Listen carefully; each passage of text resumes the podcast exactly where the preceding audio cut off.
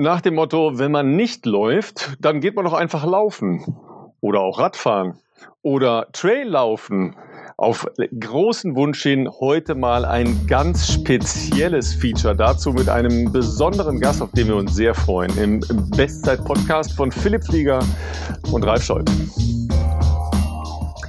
Ja, ihr Lieben, äh, unser Gast steht schon in den Startlöchern, respektive wir sehen ihn schon. Äh, normalerweise würde ich ja sagen, mach mal ein unauffälliges Handzeichen, aber das hört ihr so schlecht.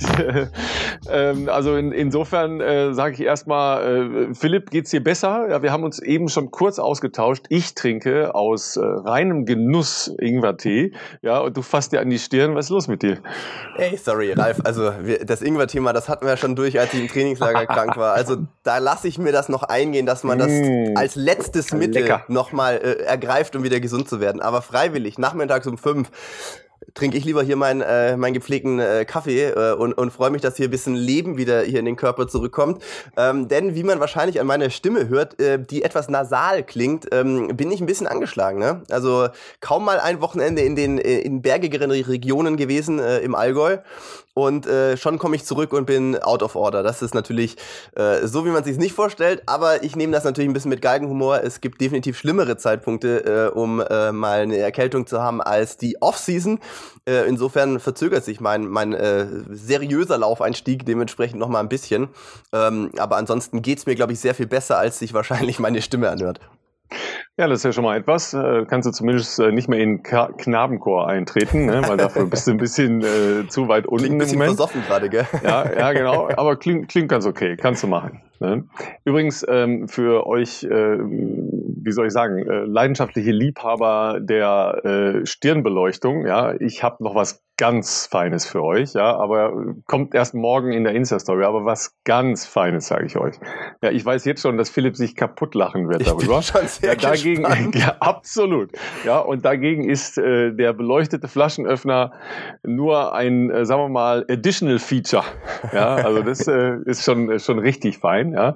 Das Schöne ist, äh, unser Gast äh, schmunzelt schon die ganze Zeit so, ja. Ich bin auch übrigens äh, auf seine äh, Einlassung zu äh, Beleuchtungsfragen im leicht Dunkeln gespannt, ja, weil er inzwischen in einer Gegend wohnt, wo es nicht immer nur hell ist, äh, drumherum, außer wenn die Sterne äh, leuchten und äh, die leuchten ein bisschen näher als da, wo wir unterwegs sind. Bei uns ist heute nichts mit Sternen, sondern Sturm. Bei euch auch Sturm? Bei uns ist richtig heftig Sturm, so mit äh, kein Bahnverkehr und so ein Kram. Äh, heftig bisher ja. Also ich war vorher nur mal kurz draußen, um Müll rauszubringen. Da bin ich fast weggeweht worden. Aber ähm, es ist tatsächlich jetzt nicht. Ähm, ich weiß nicht, ob wir jetzt tatsächlich. Ich glaube, Bahnverkehr dürfte hier in Regensburg, glaube ich, schon noch äh, aktiv sein. Habt ihr überhaupt eine Bahn in Regensburg? So fängt Das ist schon das nächste Problem. Es gibt kaum Bahnen hier. Also so. Nein, wir haben eine Bahn allerdings jetzt hier ähm, nicht im, im, im Stadtverkehr in dem Sinne. Aber ähm, das Wetter ist tatsächlich relativ schön, wenn man rausschaut. Es ist tatsächlich mal sonnig. Das ist selten im Oktober hier der Fall. Aber es ist halt brutal brutalst windig. Ich glaube, spätestens nach heute ist das letzte Laub unten gefühlt, weil ähm, die Bäume wirklich fast äh, im 45-Grad-Winkel hier äh, im, im Wind stehen. Ähm, ich schließe mal an die letzte Folge noch mal kurz an, denn da liegt mir noch eins auf dem Herzen und zwar, ich, ich kam nicht hinterher. Bitte seht es mir nach dass ich nicht auf jede Nachricht, die uns erreicht hat, was für Gästewünsche ihr habt, im Einzelnen antworten konnte. Weil egal, ob das jetzt auf dem Bestzeit-Account war oder auf meinem äh, persönlichen Account oder per Mail, haben wir auch äh, sehr lange Mails bekommen mit Listen an Leuten, die sie gerne mal bei uns hätten. Wir, wir feiern alles, wir, wir freuen uns über so viel Input ähm, und das ist natürlich auch für uns ja immer schön, weil manchmal gibt es ja auch Vorschläge, wo wir auch sagen, hey, da haben wir noch gar nicht dran gedacht, aber finden wir ja selber spannend. Ähm, vielen Dank für den massiven Input. Wir haben uns gedacht, wir versuchen natürlich, ihr kennt uns, vielleicht vor Weihnachten schon noch was möglich zu machen, nämlich zu eurem geliebten Traillauf-Thema, wo Ralf und ich jetzt nicht so wahnsinnig viel äh, beisteuern können aus eigener Erfahrung, sage ich jetzt mal. Und da ja jetzt der Herbst, finde ich, aber da kann unser Gast gleich wahrscheinlich noch mehr Input dazu geben, ähm, wahrscheinlich den Herbst auch äh, hervorragend für Traillaufen äh, nutzen kann, ähm, haben wir uns gedacht, wir äh, schauen mal, dass wir für euch, wenn jetzt dann irgendwann die Straßenlaufsaison auch so gut wie vorbei ist, ähm, dem Thema Traillauf ähm, schon ein bisschen mehr Zeit und Input hier, Inhalte äh, liefern können. Infotainment sagt man heute, glaube ich. Ähm, insofern, äh, Ralf, äh, überlasse ich dir als erfahrenem Fernsehmann äh, gerne die Ankündigung. Ja, was, was soll ich sagen? Ähm, war eigentlich ein äh, ganz äh, vernünftiger Mensch. im Saarland, im Saarland geboren, äh, viele äh, Orte, Heiligtümer der Laufszene durchschritten in allen möglichen Segmenten, hat es schon in die große Welt geschafft, eine Zeit lang in London gelebt, ja, dann in der Weltstadt Frankfurt da hat er auch, äh, eine, sagen wir mal, eine, eine, mittelbare Verbindung zu uns beide über den Frankfurter Laufladen. Und ähm, inzwischen hat es ihn in die Berge verschlagen. Ja, also wir freuen uns auf jeden Fall äh, sehr, dass du da bist, Flo Neuschwander. Hat natürlich jeder aus der Szene inzwischen äh, erraten. Ja, äh, langer, langer Weg, äh, lange Laufkarriere. Als, als was würdest du dich denn jetzt selber eigentlich äh, bezeichnen? Ähm, Trailrunner, Runner, Laufpionier, äh, Ultraläufer? Äh, was, was für ein Etikett gibst du dir oder ist dir das fern? Ja, Servus erstmal an alle und schön, dass ich hier sein darf bei euch im Podcast. Ähm, ja, wie würde ich mich bezeichnen? Eigentlich als Läufer. Also ich sehe mich immer noch nicht so wirklich speziell als Ultraläufer, obwohl das viele irgendwie schreiben oder so. Also ich laufe eigentlich alles. Also mir ist es auch wurscht, irgendwie ob lang, kurz. Ähm, das, äh, bei mir gibt es oft so Stimmungsschwankungen. Einmal habe ich Lust, irgendwie plötzlich nochmal lang zu laufen, aber dann irgendwie kommen wieder so Erinnerungen ja, raus von früher, irgendwie 10.000 Meter auf der Bahn oder so dann kribbelt es manchmal in den Beinen und ich habe einfach Bock, irgendwie rauszugehen und mal fünf Kilometer all out zu rennen. Also irgendwie, ich bin einfach ein Läufer, der alles gern läuft. Ja, also ja, auf jeden Fall eine ganz tiefe Leidenschaft für ähm, unseren Sport logischerweise. Ähm, auf der anderen Seite bist du ja hm, nicht nur, weil du ein bisschen reifer bist und nicht zu sagen ein bisschen älter als äh, Philipp, ja, das haben wir ja gemeinsam, obwohl ich noch deutlich älterer bin. Aber wir sind ja beide schon insofern weise geworden, als dass man zwischendurch auch mal Rad fahren muss. Ja, das hat Philipp ja. noch nicht begriffen. Ja, ähm, aber du baust das ja auch sehr regelmäßig in dein Training ein. Was hat dich dazu gebracht und äh, was äh, sind sonst noch Komponenten, die du außer Laufen machst? Ja, tatsächlich, ähm, seit ich hier wohne, ähm, an den Bergen, quasi in Inzell wohne ich, im schönen Chiemgau. Und ähm, ja, ich bin hierher gezogen, habe natürlich direkt gedacht, okay, ich wohne jetzt am Berg, da muss ich Höhenmeter schruppen und mein ja, langfristiges Ziel ist eigentlich beim Ultra Trail du Mont Blanc mal mitzumachen und ähm, habe dann direkt hier wie die Feuerwehr halt losgelegt im Gelände und jede Woche 6.000, 7.000 oder ja um die 6.000 Höhenmeter gesammelt mit 130 Kilometern oder sowas. Und das ist halt schon brutal ähm, und geht natürlich schon mehr auf die Knochen, Gelenke etc. als Straßenlauf, wenn es auch vielleicht manche anders sehen. Aber ich sehe so, Trailrunning ist halt schon extrem hart.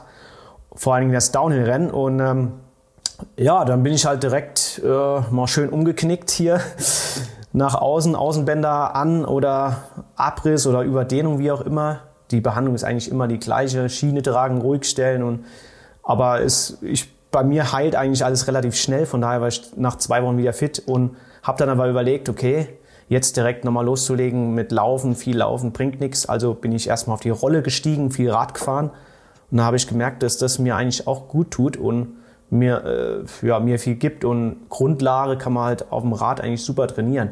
Gerade so lange Sachen kann man auch dadurch gut ersetzen. Ja, ich habe schon gesehen, dass äh, die Triathlon-Gemeinde natürlich auch schon angeklopft hat und gefragt hat, wie es mit deinem Freischwimmer ist, äh, über 3,8 Kilometer. Ne? Äh, waren, glaube ich, heute die Jungs schon auf, auf irgendeinem Post drauf, wenn ich das richtig gesehen habe, oder? Ja, also ähm, ich kann tatsächlich ein bisschen schwimmen, aber ich gehe nie schwimmen.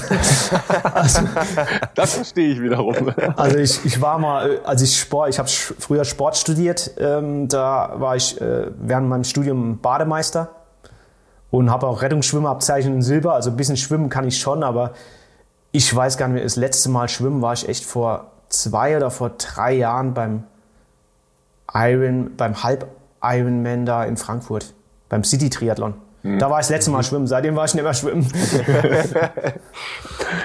Jetzt muss man ja sagen, ja. Ähm, wenn mich nicht alles täuscht, ähm, war einer deiner langjährigen Vereine, vielleicht auch der Verein, in dem du groß geworden bist, äh, korrigiere mich, wenn ich falsch liege, war der LC Rehlingen. Das ist ja, ja. auf jeden Fall eine bekannte Adresse, würde ich jetzt mal sagen, zumindest in der Bahn, Leichtathletik und vor allem in früheren Jahren im, mit Schwerpunkt sicherlich im, im, im Laufbereich. Da gab es ja auch einige ähm, Athleten, die damals schon gut waren. Klar, wir haben jetzt auch wieder Richard Ringer natürlich. Wir hatten, äh, glaube ich, auch, weiß gar nicht, ob Tobi Blum da immer noch für startet oder früher zumindest gestartet gestartet ist auch. Ähm, aber da gab es ja auch noch andere Namen. Ähm, mir fällt Mike Seewald noch ein, mir fällt, ähm, ah, wie heißt der, Christian, Christian Klein, äh, der Sohn von Werner. Ähm, Raphael Schäfer. Ra ja, Raphael Schäfer natürlich, auch Hindernis und so. Ähm, also war auf jeden Fall ja immer schon eine stark geprägte ähm, Verein von, von Läufern. Jetzt, äh, wenn du, ich glaube, du würdest wahrscheinlich auch sagen, Schwerpunkt bei dir war ja in den jungen Jahren wahrscheinlich auch 5 und 10.000. Ich meine auch, dass du, du bist auch regelmäßig früher in Koblenz gelaufen. Ich glaube, das gibt's, gibt's das überhaupt noch? Das war eigentlich auch ein legendäres Meeting. Da bin ich auch meine allerersten Mini, 5000 genau, Mal gerannt. Mini, Mini-Internationales. Hammerstimmung, Ja. Flutlicht, ne? Naja, genau. Ja.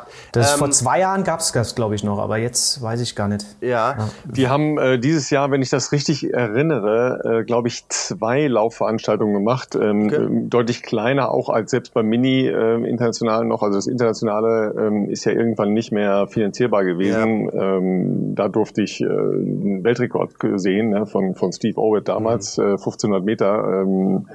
Ich glaube, der deutsche Rekord steht auch immer noch von da, ne? Von Thomas Wessinghage Wessinghage, aus dem ja. Lauf. Der war da, glaube ich, Dritter in dem Lauf. Das war direkt nach einem Gewitter.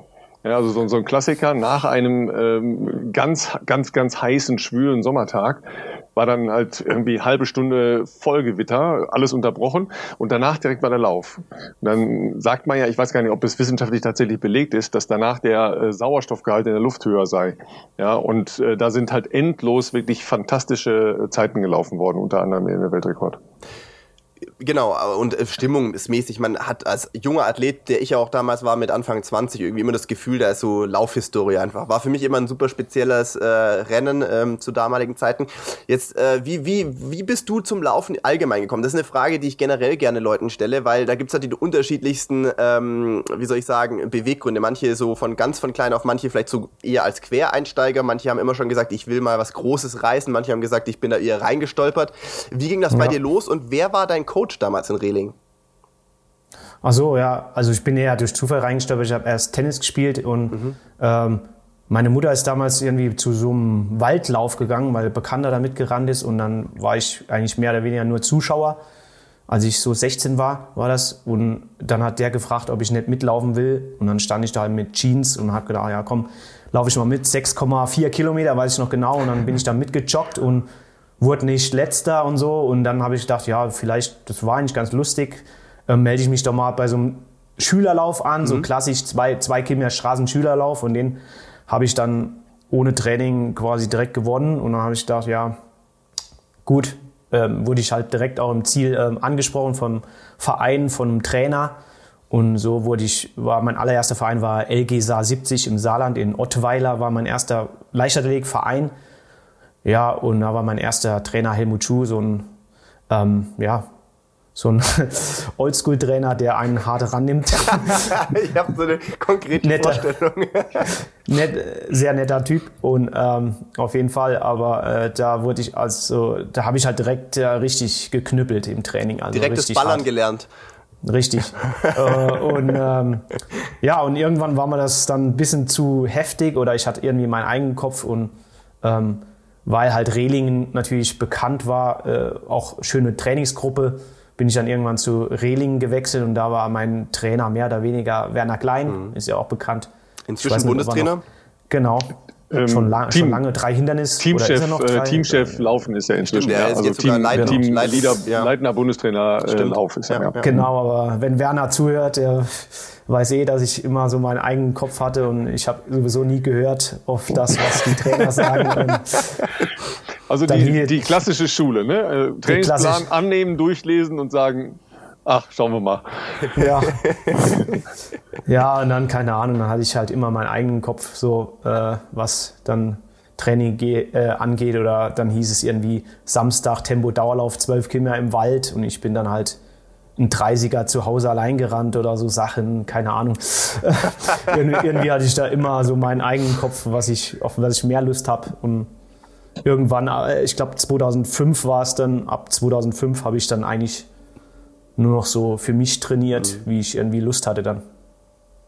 Genau. Aber war das jetzt so aus einer jugendlichen, wie soll ich sagen, äh, Rebellionsphase heraus oder einfach, dass du äh, jeden Tag dir überlegt oder gar nicht überlegt hast, sondern äh, eher in dich reingefühlt oder gehört hast, wo habe ich heute Lust drauf?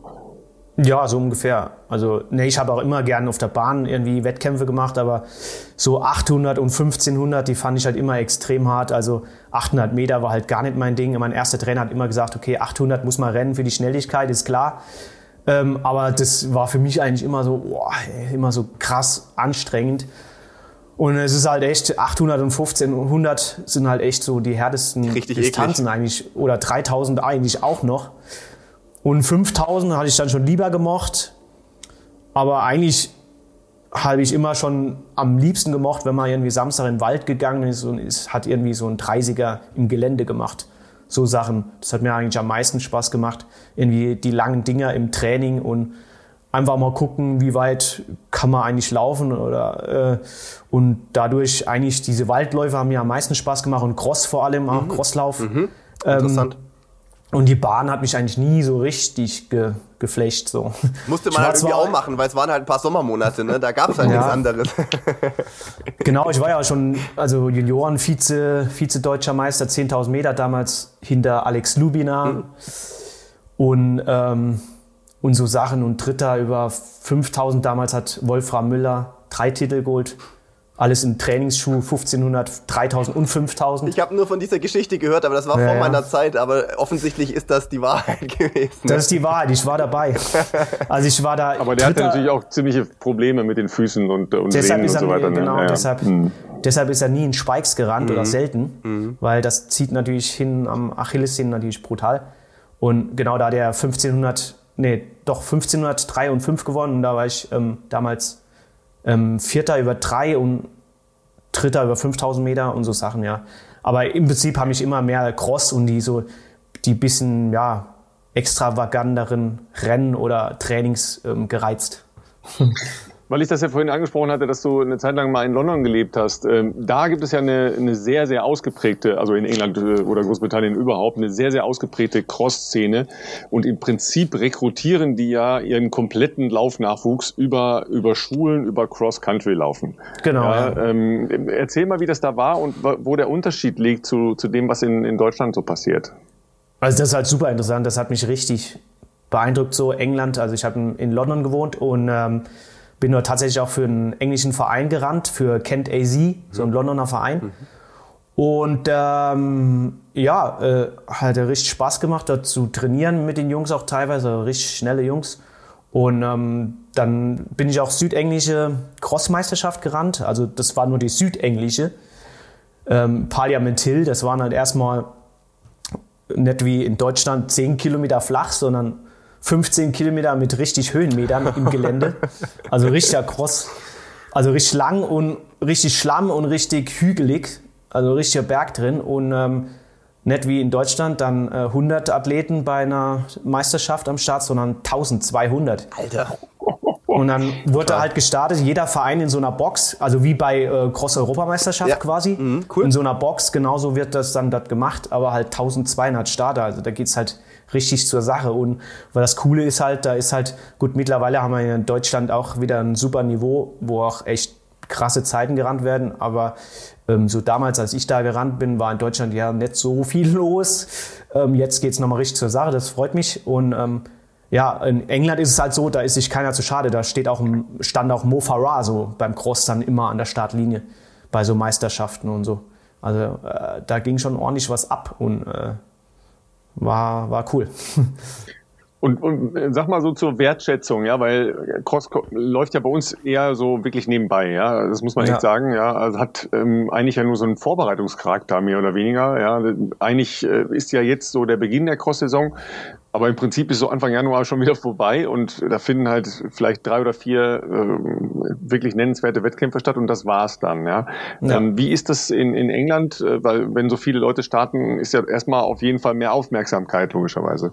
Ja, viel mehr. Das war also die südenglische, und das war noch nicht die englische, wie gesagt, das war da echt, ich kam dahin und hab gedacht, das gibt's ja gar nicht. Also vorher alles, alles schon mal mitgemacht in Deutschland, alle Meisterschaften, aber das war der Aufbau so wie olympische Meisterschaft im Cross oder so. Da standen überall so Zelte rum und jede Mannschaft ein Riesenzelt, wo, wo sich vorher getroffen wurde und dann, dann ging es halt irgendwann los. Also das war ein Riesen-Event eigentlich und da war auch jeder so am Start, der Rang und Namen hat und äh, das ist halt, das, da macht jeder mit irgendwie. Also das ist schon, war schon eine Riesenveranstaltung muss man vielleicht anfügen noch ähm, als Ergänzung, dass natürlich, äh, und das habt ihr sicherlich jetzt schon aus äh, Flo's äh, Schilderungen rausgehört, äh, die Britinnen und Briten natürlich bei zum Beispiel Cross-Europameisterschaften in aller Regel äh, zu den sagen wir mal, mitführenden Nationen gehören, auch was die Teamwertungen anbelangt. Also sie haben da oft eine richtig krasse Dichte und ähm, zumindest in der Zeit, in der ich jetzt aktiv Sport äh, treiben durfte, muss man auch sagen, dass echt viele Leute wie du schon gesagt hast, du hast Morfara erwähnt, aber auch so Chris Thompson, Andy Vernon und sowas, das sind ja alles Leute, die damals im Cross schon äh, dabei waren und äh, sicherlich auch aufgefallen sind durch ihre Leistungen. Ähm, ist aber bei den Damen ja ähnlich. Äh, eine Steph Twell oder äh, jetzt hier eine Char äh, Charlotte Purdue, die jetzt auch in, in London wieder äh, Bestzeit gerannt ist. Die sind vor allem, muss man auch sagen, damals im Cross ähm, herausgestochen. Vor allem eine, eine, eine, eine Charlotte Purdue, die war ja in jungen Jahren, denkt man ja nicht an Marathon. Und da hieß es immer, ja, ob die auf der Bahn mal was reißen wird naja, die rennt halt jetzt 2,23 Marathon. Also die finden dann schon ihre Wege mit dieser Stärke, die du dir da irgendwie auch holst und dieser, dieser Kraftausdauer dann irgendwo ihre, äh, ihre, ihre, wie soll ich sagen, äh, Favorite-Disziplin zu, zu finden. Und äh, das, äh, das war schon immer echt beeindruckend, wie die da aufgetreten sind. Die ein oder andere Cross-EM durfte ich auch äh, im Nachwuchsbereich und einmal auch bei den Männern in Belgrad damals mitmachen.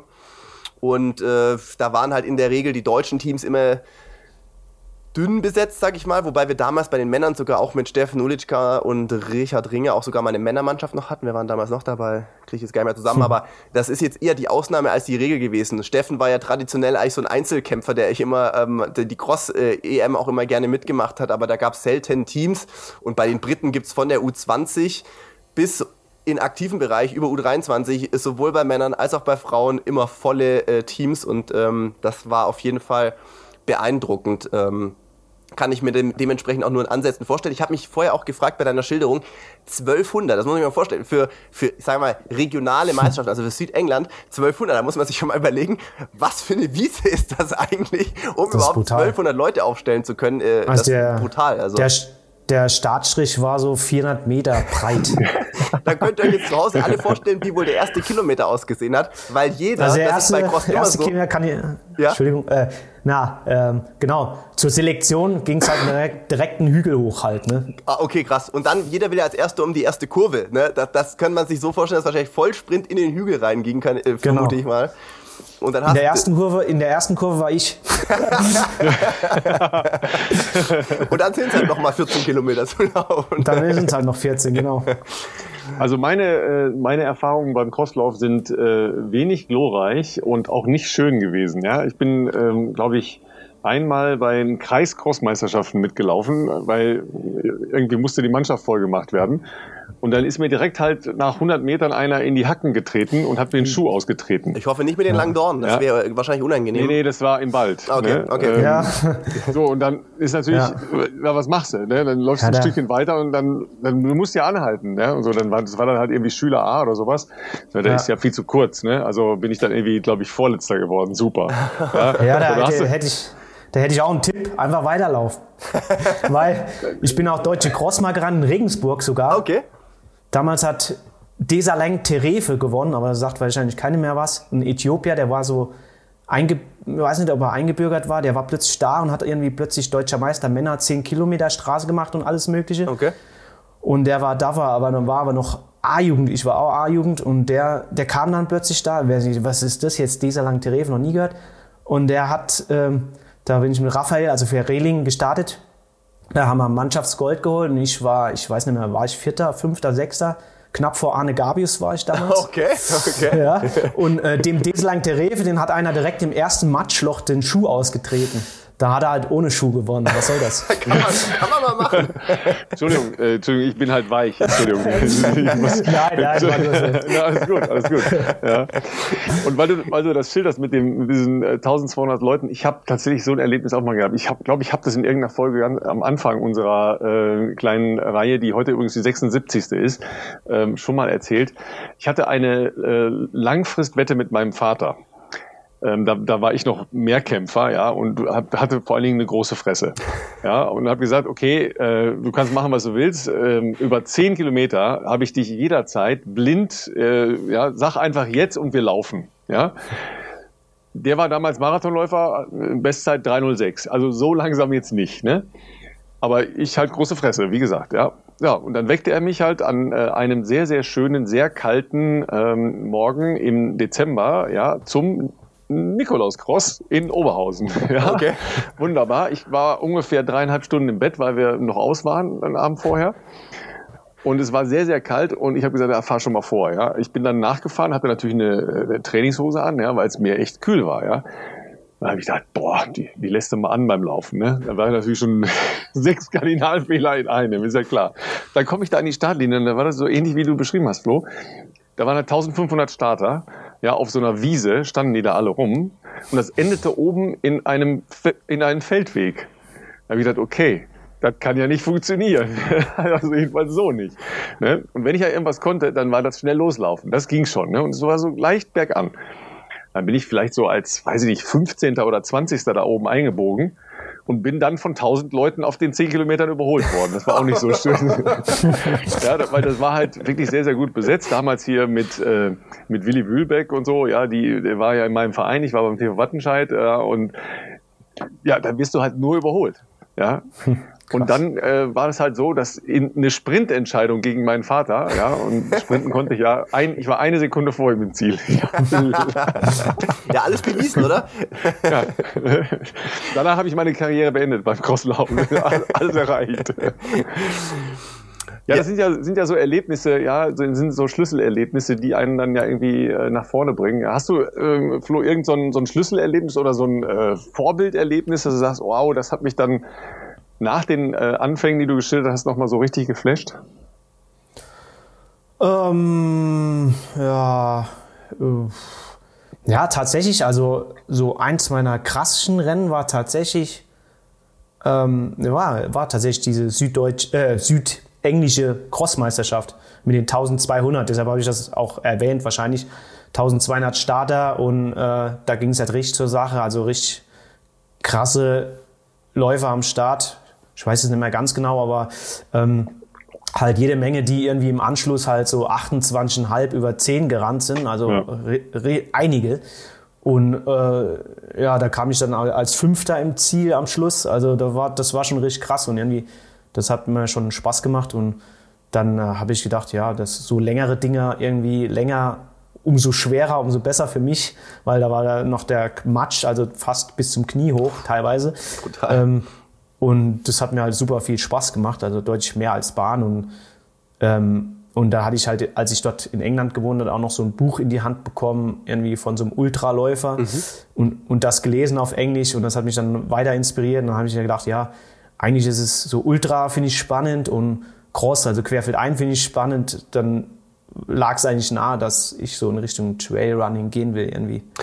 Wie alt warst du damals, als du für dich, ähm, sagen wir mal, dieses Thema Trailrunning mehr greifbarer wurde oder so, dass du sagst, das will ich ausprobieren? Weil ähm, das ist jetzt schon ein Switch. Das ist jetzt in der heutigen Zeit auch nicht mehr komplett ungewöhnlich, aber ja. wenn du jetzt wahrscheinlich, wann war das? Vor 10, 15 Jahren, wo du dich wahrscheinlich. 2011. 11, okay, also 10, 10 Jahre. 10. Ich finde schon, dass, also das ist natürlich meine Außenperspektive als jemand, der gar nicht aus der Szene ist, da kannst du auch gerne sagen, das stimmt gar nicht, war früher schon geil. Aber ich fand, früher hatte Ultralaufen oder Traillaufen, das war sehr abstrakt, vor allem, oder zumindest für die Leute, die aus einer, aus einer, aus einer klassischen Leichtathletik und Bahn äh, äh, wie soll ich sagen, äh, Geschichte kamen und darin groß geworden sind. Das ist natürlich was anderes, wenn man vielleicht als Quereinsteiger später zum Laufen kommt. Ähm, und war ja damals, glaube ich, noch nicht so ganz eventmäßig und, und äh, ich meine, das haben schon auch Marken, glaube ich, für sich jetzt entdeckt in den letzten Jahren. Ne? Naja, also es klar. gibt die, die richtig krassen Events, natürlich als Adidas-Athlet fällt einem dann natürlich irgendwie Garmisch ein, wo ja, glaube ich, diese Infinite Trail, wie auch immer, Championships sind oder so. Ähm, da gibt's, äh, mein, jetzt, wenn man natürlich ein bisschen darauf achtet, fällt mir das auch mehr auf. Also das Mont Blanc-Rennen, was du auch gesagt hast, ist natürlich ein Riesending einfach auch ähm, ja, von, ja. Der, von der Bedeutung her. Das war wahrscheinlich vor zehn Jahren jetzt noch nicht so ganz. Ähm, klar, du hast am Anfang gesagt, du würdest dir gar kein Label geben, jetzt ich bin Ultraläufer, ich bin Trailläufer oder wie auch immer, sondern du bist ja immer äh, offen für alles. Aber ähm, den Schritt zu gehen, sozusagen, ich lasse das vielleicht diese Wettkampfsport Cross oder äh, äh, Bahn erstmal hinter mir. Das ist ja schon auch mal eine, eine, Entscheidung, die man erstmal so treffen muss oder zumindest sich dem anderen zu, zu, zuwenden muss. Wie alt warst du damals und äh, war das dann erst in Deutschland so oder hast du das schon in England mal ausprobiert? Ähm, nee, das war dann, also mit Ultra, also meinen ersten Ultra bin ich erst ähm, 2011 gelaufen, dann in, in, in Luxemburg. Also als ich in Deutschland gewohnt habe, bin ich in Luxemburg meinen ersten so Ultra-Trail gelaufen, so einen 50 Kilometer Traillauf in Luxemburg. Und davor bin ich eigentlich noch normal Marathons gerannt. Also da war ich ja mal Dritter bei ähm, Deutsche Marathonmeisterschaft, die war damals in Hamburg. Mhm. So eine Hitzeschlacht. Mhm. Mit 2, ich weiß nicht, 224 bin ich da gelaufen, aber die sind halt alle vorne weggebrecht und sind dann eingegangen und ich habe sie halt nach und nach eingeholt. Kam mir dann entgegen die schlechten, die oder die, ja, die nicht so ganz idealen Bedingungen. Ja. Sowas mag ich eigentlich. Ähm, ja, aber 2011 habe ich dann so richtig angefangen, eher mit so langen Dingern und äh, dann hat mir das halt direkt Spaß gemacht irgendwie. Ich wollte mal sehen, wie ist das eigentlich länger als ein Marathon zu laufen und dann halt noch im Gelände. Das fand ich dann spannend und äh, dann, ja, nach dem ersten Lauf habe ich direkt gewusst, okay, das macht mir Spaß, deutlich mehr Spaß als jetzt so die normalen Dinger, sag ich mal. Ja. Sehr nicht nur eine Herausforderung, was jetzt die, ähm, die Länge der Strecke angeht, sondern ähm, ja auch eine entsprechende längere Zeit. Ja. Wir haben da oft schon drüber gesprochen, dass ja im Prinzip die die allermeisten äh, Läuferinnen und Läufer aus unserer Gemeinde äh, hier viel länger laufen als ihr äh, Profis, ja, weil die einfach länger unterwegs sind für zum Beispiel einen Marathon. Ja, also wenn ich drei, vier, fünf Stunden laufe, ist eine völlig andere Belastung. Wie hast du dich halt auf diese längere Belastung ähm, dann vorbereitet oder eingestellt und äh, was musstest du verändern in deinem Training, um überhaupt das halt dauerhaft und dann noch eben mit äh, entsprechenden Höhenunterschieden zu bewältigen? Ja, eigentlich habe ich gar nicht so viel geändert. Eigentlich ist, ja, sagen wir mal, wenn man so ein Ultra, Ultra, Ultra Trail machen will, sagen wir mal so, wenn man fit ist, so Philipp könnte jetzt auch ohne Probleme 50 Kilometer Straße, ist ja schon ein Ultra, ohne ja. Probleme wird er das durchlaufen, wird direkt deutscher Rekord laufen zum Beispiel. Das, halt das ist eine gewagte These. Das weiß ich nicht. Das würde ich jetzt von mir selber nicht behaupten. Aber das ist doch auch ein 320er Schnitt oder so, oder? Ich glaube, wir sollten da eine Drei. Wette machen. Das schreit nach einer Wette. Oh Gott. Also, nee, schneller als 320. Äh, nee, das ist, äh, nee, nee, äh, drei, ich glaube, also Paul Schmidt hat den aktuell mit 2 Stunden 49, 0, 3, 04. Okay, okay, okay. Das sind drei, ich glaube 3,26 im Schnitt. Okay, okay, okay, okay. Also jeder, jeder der einen Marathon schnell rennt, ich sehe schon, rennt. Ich, ich sehe schon, ihr, ihr, zu Hause seht das nicht. Philipp rechnet. Ich rechne, aber trotzdem ist es halt Er macht gerade die Überschläge. Also ich habe da, ich habe krassen Respekt vor allem Ultra, allen Ultra-Themen, weil nee, das sind zeitliche Regionen, was du schon angesprochen hast, Ralf. Da kann ich gar nicht mitreden. Kann ich wirklich, kann ich gar nicht mitreden. Ich glaube, das längste, was ich jemals gerannt bin im Training, waren mal 45 Kilometer. Das war irgendwie 3,35 ja oder sowas vielleicht mal vor. Das ist aber schon ein paar Jahre her.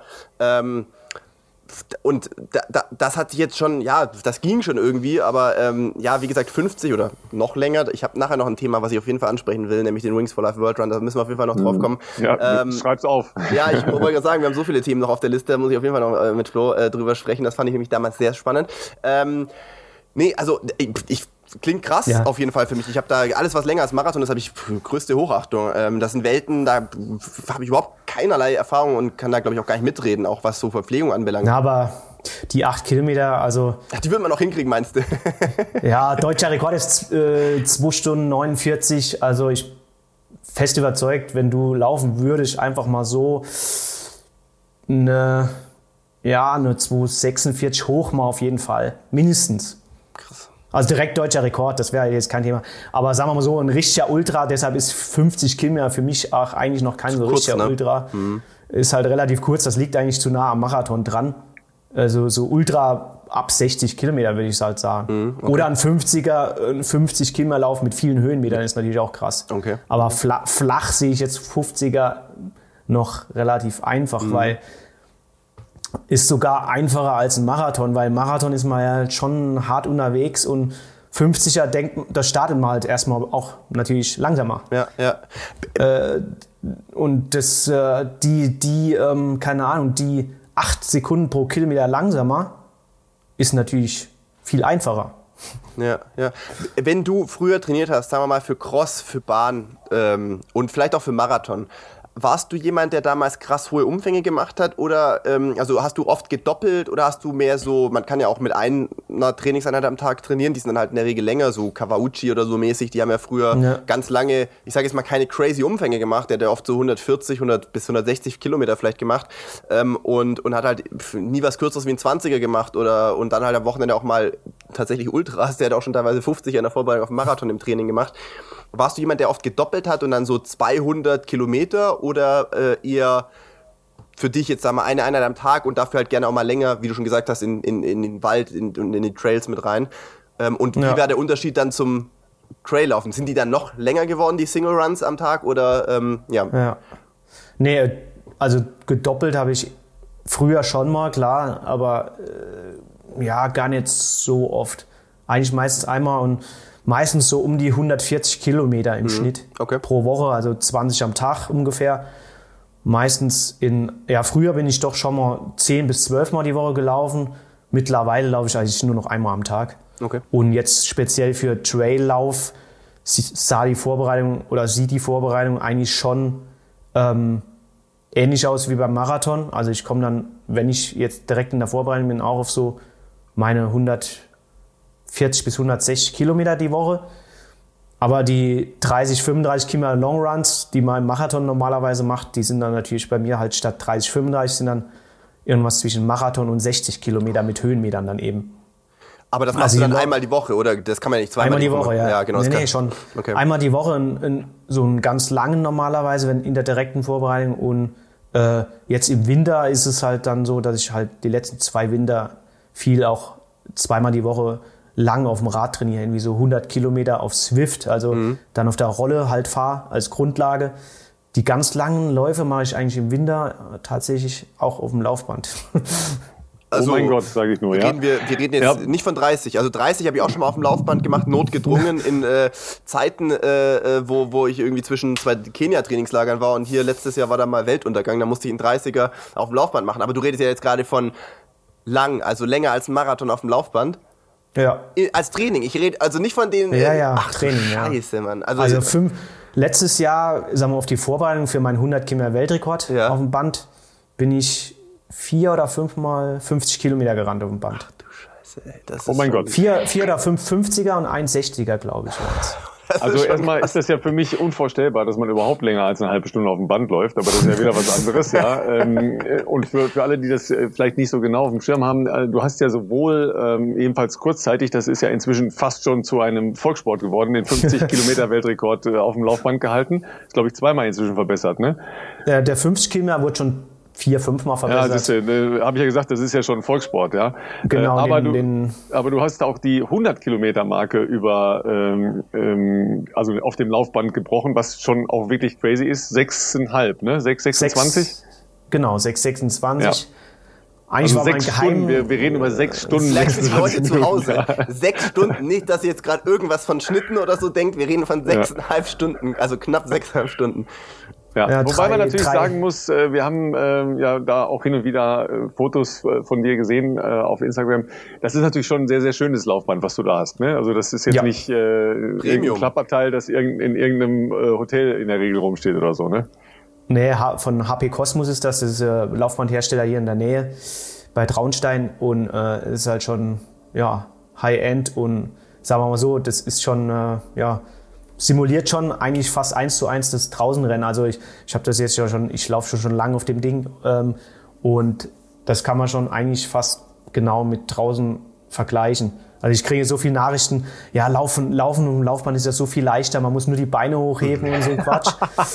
das so, ist eine so einfach. Ja, so einfach, schöne Idee. Äh, sagen wir ja. so, es hat Vor- und Nachteile. Ne? Äh, draußen ist natürlich, wenn man draußen eine Gruppe hat, wo man sich reinhängen kann, kann man sich natürlich viel mehr motivieren als alleine auf dem Laufband. Ja. Und wenn, wenn draußen das Wetter optimal ist, ähm, mit äh, kein Wind, eine Gruppe, wo man sich reinhängt und eine flache Strecke, dann ist man definitiv draußen eigentlich sogar schneller, meiner Meinung nach.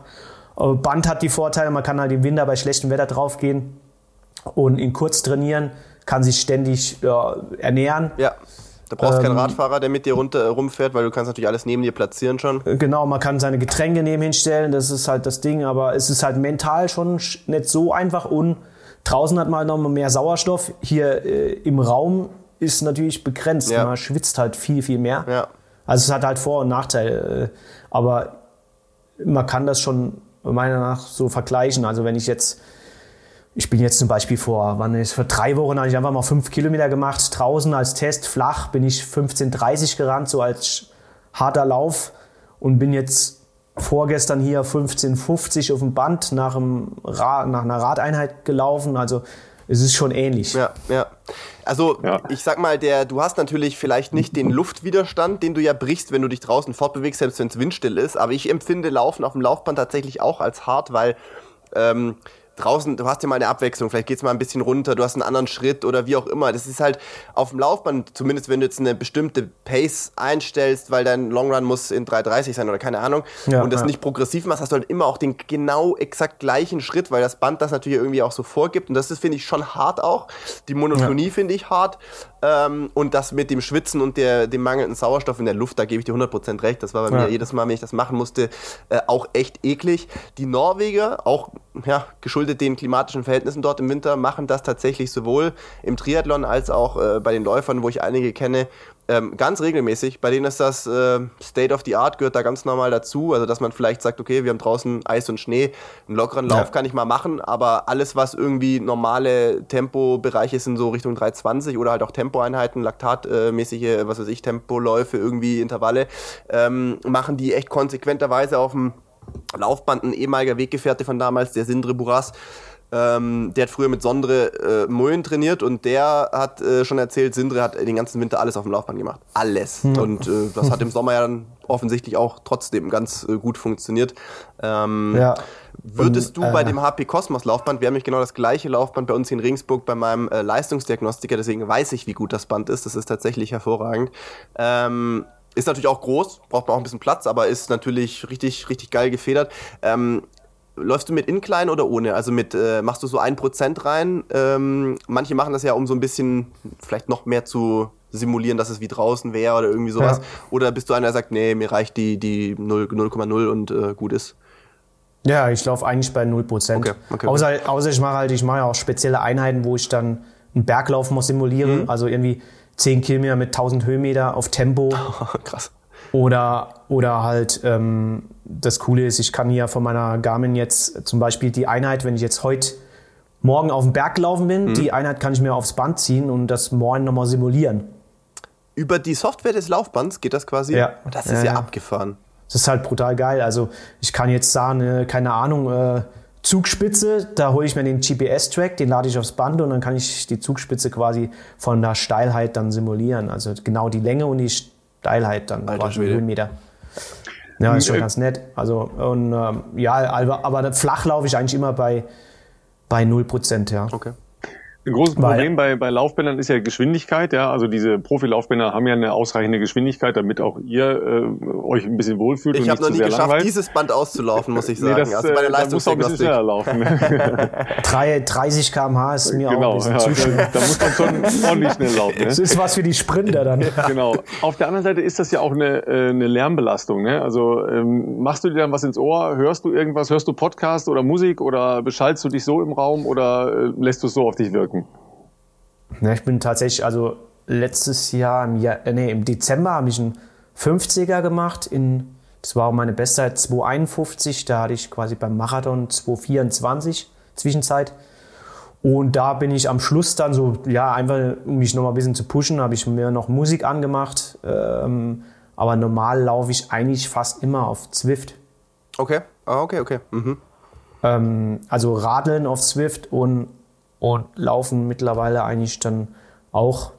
Und ja, sagen wir mal, ganz so spannend wie draußen ist es natürlich nicht, aber ähm, man trifft schon so virtuell Leute und äh, man grüßt sich dann und keine Ahnung, dann schreiben mir halt Leute, während ich da laufe. Beim Laufen kann man natürlich nicht so kommunizieren, weil je nachdem, was für Pace, beim Vierer Pace schreibe auch ich keine SMS mehr oder so. aber Gerade beim Radfahren ist es eigentlich ganz cool, dann kann man zw- zwischendrin noch so ein bisschen chatten und irgendwie äh, mit anderen Leuten halt dann labern oder so. Ähm, ja, ja so für, alle, für alle, die das äh, noch nie gesehen oder gehört haben, äh, Swift ist ja im Prinzip eine äh, Ausdauer-Online-Plattform, ähm, wo eigentlich eine relativ gute Auflösung für unterschiedliche Strecken, auch Fantasiestrecken oder auch reale Strecken ähm, dann nachempfunden sind äh, mit allen möglichen Ausprägungen von äh, Bergen, Tälern, Untergründen, wie auch immer. Und äh, eigentlich sind da 24-7 Menschen unterwegs auf diesen Plattformen, weil das eine weltweite Plattform ist. Und man trifft immer irgendwelche Menschen auf diesen Plattformen, ähm, die dann entsprechend ähm, auch mit Ländernamen gekennzeichnet sind. Also da weißt du schon, ähm, sind die jetzt eher in USA oder oder äh, in Mitteleuropa oder Deutschland oder was auch immer unterwegs. Äh, plus äh, es gibt ausgewachsene Rennen, äh, vor allen Dingen auch im im Radbereich, wo äh, teilweise auch sehr, sehr gute Profis unterwegs sind und da Meisterschaften äh, ausfahren. Da wird auch äh, schon ordentlich Geld bezahlt, logischerweise. Äh, glaubst du, dass sich das auch in, in Richtung Laufszene noch entwickeln wird, dass es äh, virtuelle äh, Rennen, Meisterschaften in, in Form eines äh, kleinen Zirkus oder sowas ähm, geben können wird in Zukunft? Weil Vergleichbarkeit ist ja immer so das Problem. Ne? Was, was hast mhm. du tatsächlich eingestellt und so? Ne? Ja. ja, das ist halt das Ding. Also ich würde es mir wünschen, ich fände es für den Winter eigentlich ganz spannend, wenn es jetzt schlechtes Wetter draußen ist. Gerade bei mir liegt ja dann normalerweise schon viel Schnee, dann, dann ist es halt so, äh, viele denken, ja, der, der Verrückte hier wohnt am Berg, kann geil am Berg trainieren und läuft auf dem Band, was ist mit dem los? Aber es hat halt ganz, ein, ganz einfacher Grund, wenn es hier im Winter halt, wenn, oder wenn es eklig ist oder ähm, schneit sogar oder äh, bei mir ist halt alles profiliert. Also hier gibt es fast keine flache Strecke. Also wenn ich richtig Tempo laufen will, dann gehe ich halt aufs Band. Weil nur da funktioniert es. Es ist ähnlich wie in Norwegen, wenn es da minus 15 Grad Klar. hat, dann machen Tendo Tempoläufe gar keinen Sinn draußen. Ja. Nur deshalb mache ich das so, um fit zu bleiben und mein Training irgendwie zu machen. Und ja, aber ähm, deshalb wäre so, so virtuelle Challenges für den Winter, fände ich gar nicht so schlecht auf jeden Fall. Im Sommer, klar, da läuft halt jeder draußen, da wird sich sowas natürlich nicht durchsetzen. Ähm, aber so für bestimmte Jahreszeiten auf jeden Fall wäre das schon spannend. Es gibt ja auf Swift, habe ich einmal so einen Marathon mitgemacht, aber da sind halt nicht so viele Teilnehmer natürlich da. Aber es ist schon ganz witzig, dann sich zu challengen gerade über die kalte Jahreszeit so ein bisschen motiviert zu bleiben halt. Ja. Ähm, vielleicht, wenn wir schon von Ultras auf Laufbändern sprechen, vielleicht ein kurzer, kleiner, kleiner Schritt zurück. Und zwar was würdest du sagen, war, weil man kann ja wahrscheinlich sagen, darfst du mich auch gerne korrigieren, aber ich meine inzwischen, du, du kannst von deinem Sport leben. Ne? Du bist, äh, du hast deine, deine, du hast Werbepartner und und und äh, die dich auch bei Projekten unterstützen und Herausforderungen und sowas. Aber man muss ja sagen, also unser gemeinsamer Bekannter oder unser von uns dreien hier, der der gute Jost, bei dem hast du ja früher neben deiner sportlichen Zeit ja auch mal noch, ähm, wie es ja viele machen, ähm, äh, gejobbt, ganz normal und äh, und nebenher natürlich deine sportlichen ähm, Herausforderungen gesucht und vorangetrieben. Was würdest du sagen, war dein Durchbruchsrennen? Ne? Also wo du sagst, das war das Rennen, wo sich für mich alles geändert hat. Das kennt jeder wahrscheinlich von euch. Ich meine, bei mir war es Berlin 2015 und damit einhergehend logischerweise die Olympischen Spiele, wo, wo, wo sich das natürlich auch auf ökonomischer Ebene irgendwie dann doch so verändert hat, dass man da eben äh, Fulltime weiter mitziehen kann. Ähm, ich habe eine Vermutung, was es ist. Ansonsten bringe ich das Thema natürlich später nochmal mit. Aber ähm, was würdest du sagen? Ja, ganz klar, Wings, der Wings for Life World Run. 2015 bin ich äh, in Darmstadt gestartet.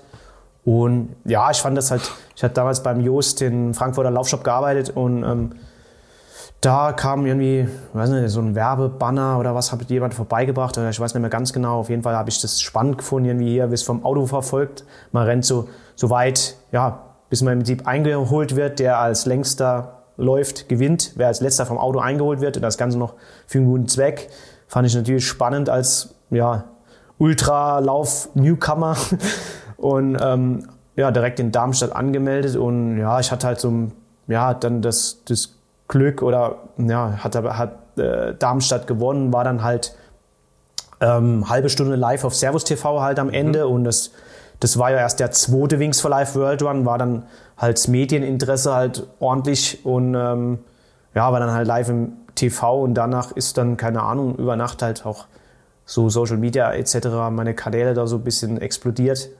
Da habe ich gedacht, was ist jetzt los? und irgendwie, keine Ahnung, irgendwie fanden die das cool, wie ich da so weit gerannt bin. Und ähm, ja, dann hat sich das halt so nach und nach dann irgendwie weiterentwickelt. du hast, glaube ich, damals ich weiß nicht, ob es in Darmstadt war oder ein anderes Jahr in München. Du hast doch auch einmal weltweit gewonnen, meine ich, oder? Nee, Dritter war ich. Dritter, okay, okay. Ja. Was schon crazy ist, ja, um das nochmal klar ja, zu sagen. Ja, du musst die Kilometer ja. nochmal sagen. 74 oder 78, was bist du da gelaufen? Also mein Rekord ist ähm, 84,5 Kilometer. 84,5, ja, ja. In, im, äh, das war damals 3,47er Schnitt. Ähm, in Mailand bin ich das damals gerannt, in Italien. Und danach wurde aber dann das Konzept ein bisschen geändert. Also danach, das wissen vielleicht auch viele nicht, denn äh, damals hat das Catcher-Car, also das Auto, was einem hinterherfährt, alle Stunde beschleunigt um 1 km/h und jetzt beschleunigt es halt schneller, also alle halbe Stunde. Okay. Also man wird halt jetzt früher eingeholt, deshalb schafft auch keiner mehr 80 Kilometer. Ähm, Konntest genau. du dich da verpflegen? Du musst ja für 84 Kilometer musst du ja irgendeine Verpflegung haben. Habt ihr da Radfahrer gehabt oder wie funktioniert das? Das ist ja wahrscheinlich nicht nur auf einer Runde, sondern, oder? Also nee, nee, das ist von A so weit bis bis B irgendwo. Ja, ja. und, irgendwo, äh, ja. Nee, die haben da tatsächlich echt dann noch Verpflegungsstellen aufgestellt, so wie im Marathon, halt ja. Eigenverpflegung. Die konnte man dann vorher abgeben, also wie im Marathon. Ja, weil das kannst du ja nicht, also du kannst ja nicht einfach sagen, ich laufe jetzt mal los, aber bei 84 nee. Kilometer ist ja dann auch äh, Verpflegung auf jeden Fall ein wichtiges Thema. Ja, ja, die ganz Schnellen durften dann auch ihre Eigenverpflegung abgeben. Die wurde dann irgendwo da deponiert. Äh, alle fünf bis zehn Kilometer oder sowas.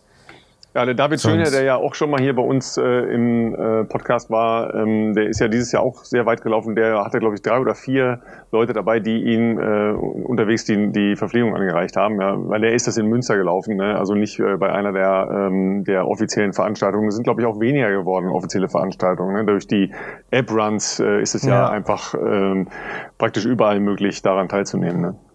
Ja, ja, genau. Ne, ja gut, bei so langen Distanzen braucht man einfach Verpflegung, das ist klar noch viel mehr als im Marathon. Im Marathon, wenn man da sein Getränk schon verpasst, ist schon kritisch. Mhm. Aber beim Ultra, wenn man da einmal so im Loch fällt, ja, eigentlich wie beim Marathon, wenn man einmal sein Getränk verpasst, dann ist es, ja, kann es vorbei sein. Ja.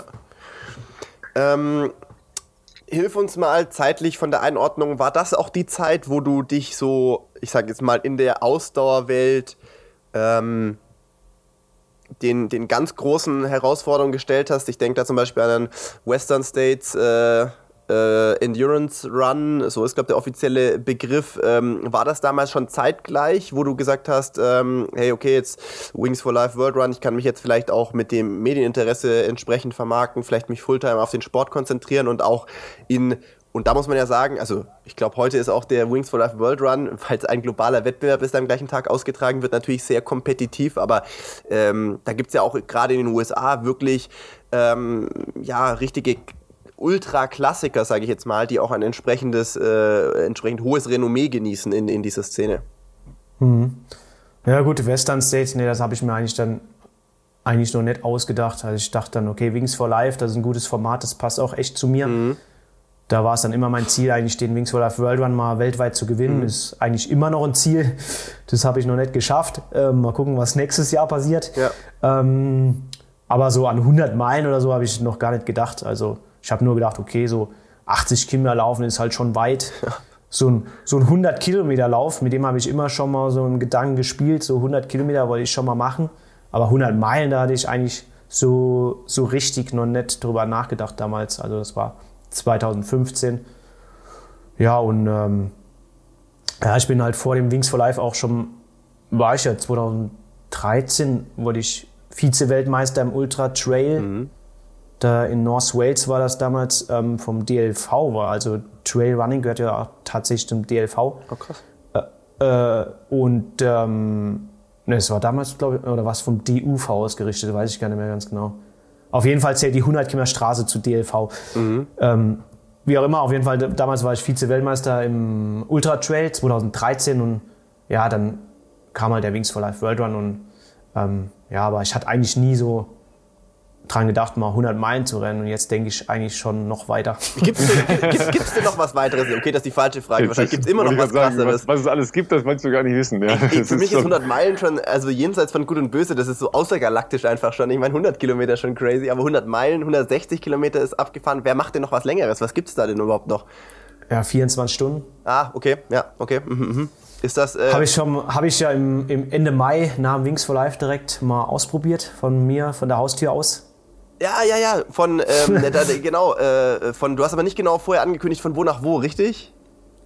Äh, nee, äh, ich habe dann so Live-Tracking übers Handy gemacht ja. und dann sind schon tatsächlich Leute da gewesen. Ab, Ki ab, Kilometer 35 war ich dann bis Ende nicht mehr allein. Also ich bin dann in 23 Stunden bin ich 200 Kilometer gelaufen.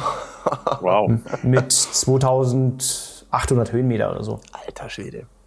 Und äh, ja, das war halt schon lang. Da, da, brauchst du, da brauchst du aber, glaube ich, auch so einen richtigen Verpflegungstross ja dann schon äh, praktisch, oder? Weil da kannst du ja nicht nur dich von äh, Getränken und Gels ernähren. Irgendwann willst du ja wahrscheinlich mal was äh, Festes nee. zwischen den Zähnen haben.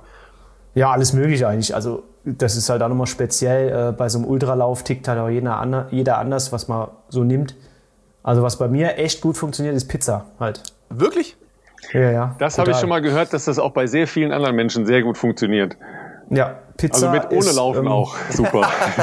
ja, ja, ich hatte ja das, das eine, eine Projekt von Laufen nach Laufen laufen da letztes Jahr ja. und da hatte ich tatsächlich in jeder etwas längeren Pause, die so 90 Minuten ungefähr vielleicht lang war, ich immer eine ganze Pizza gegessen.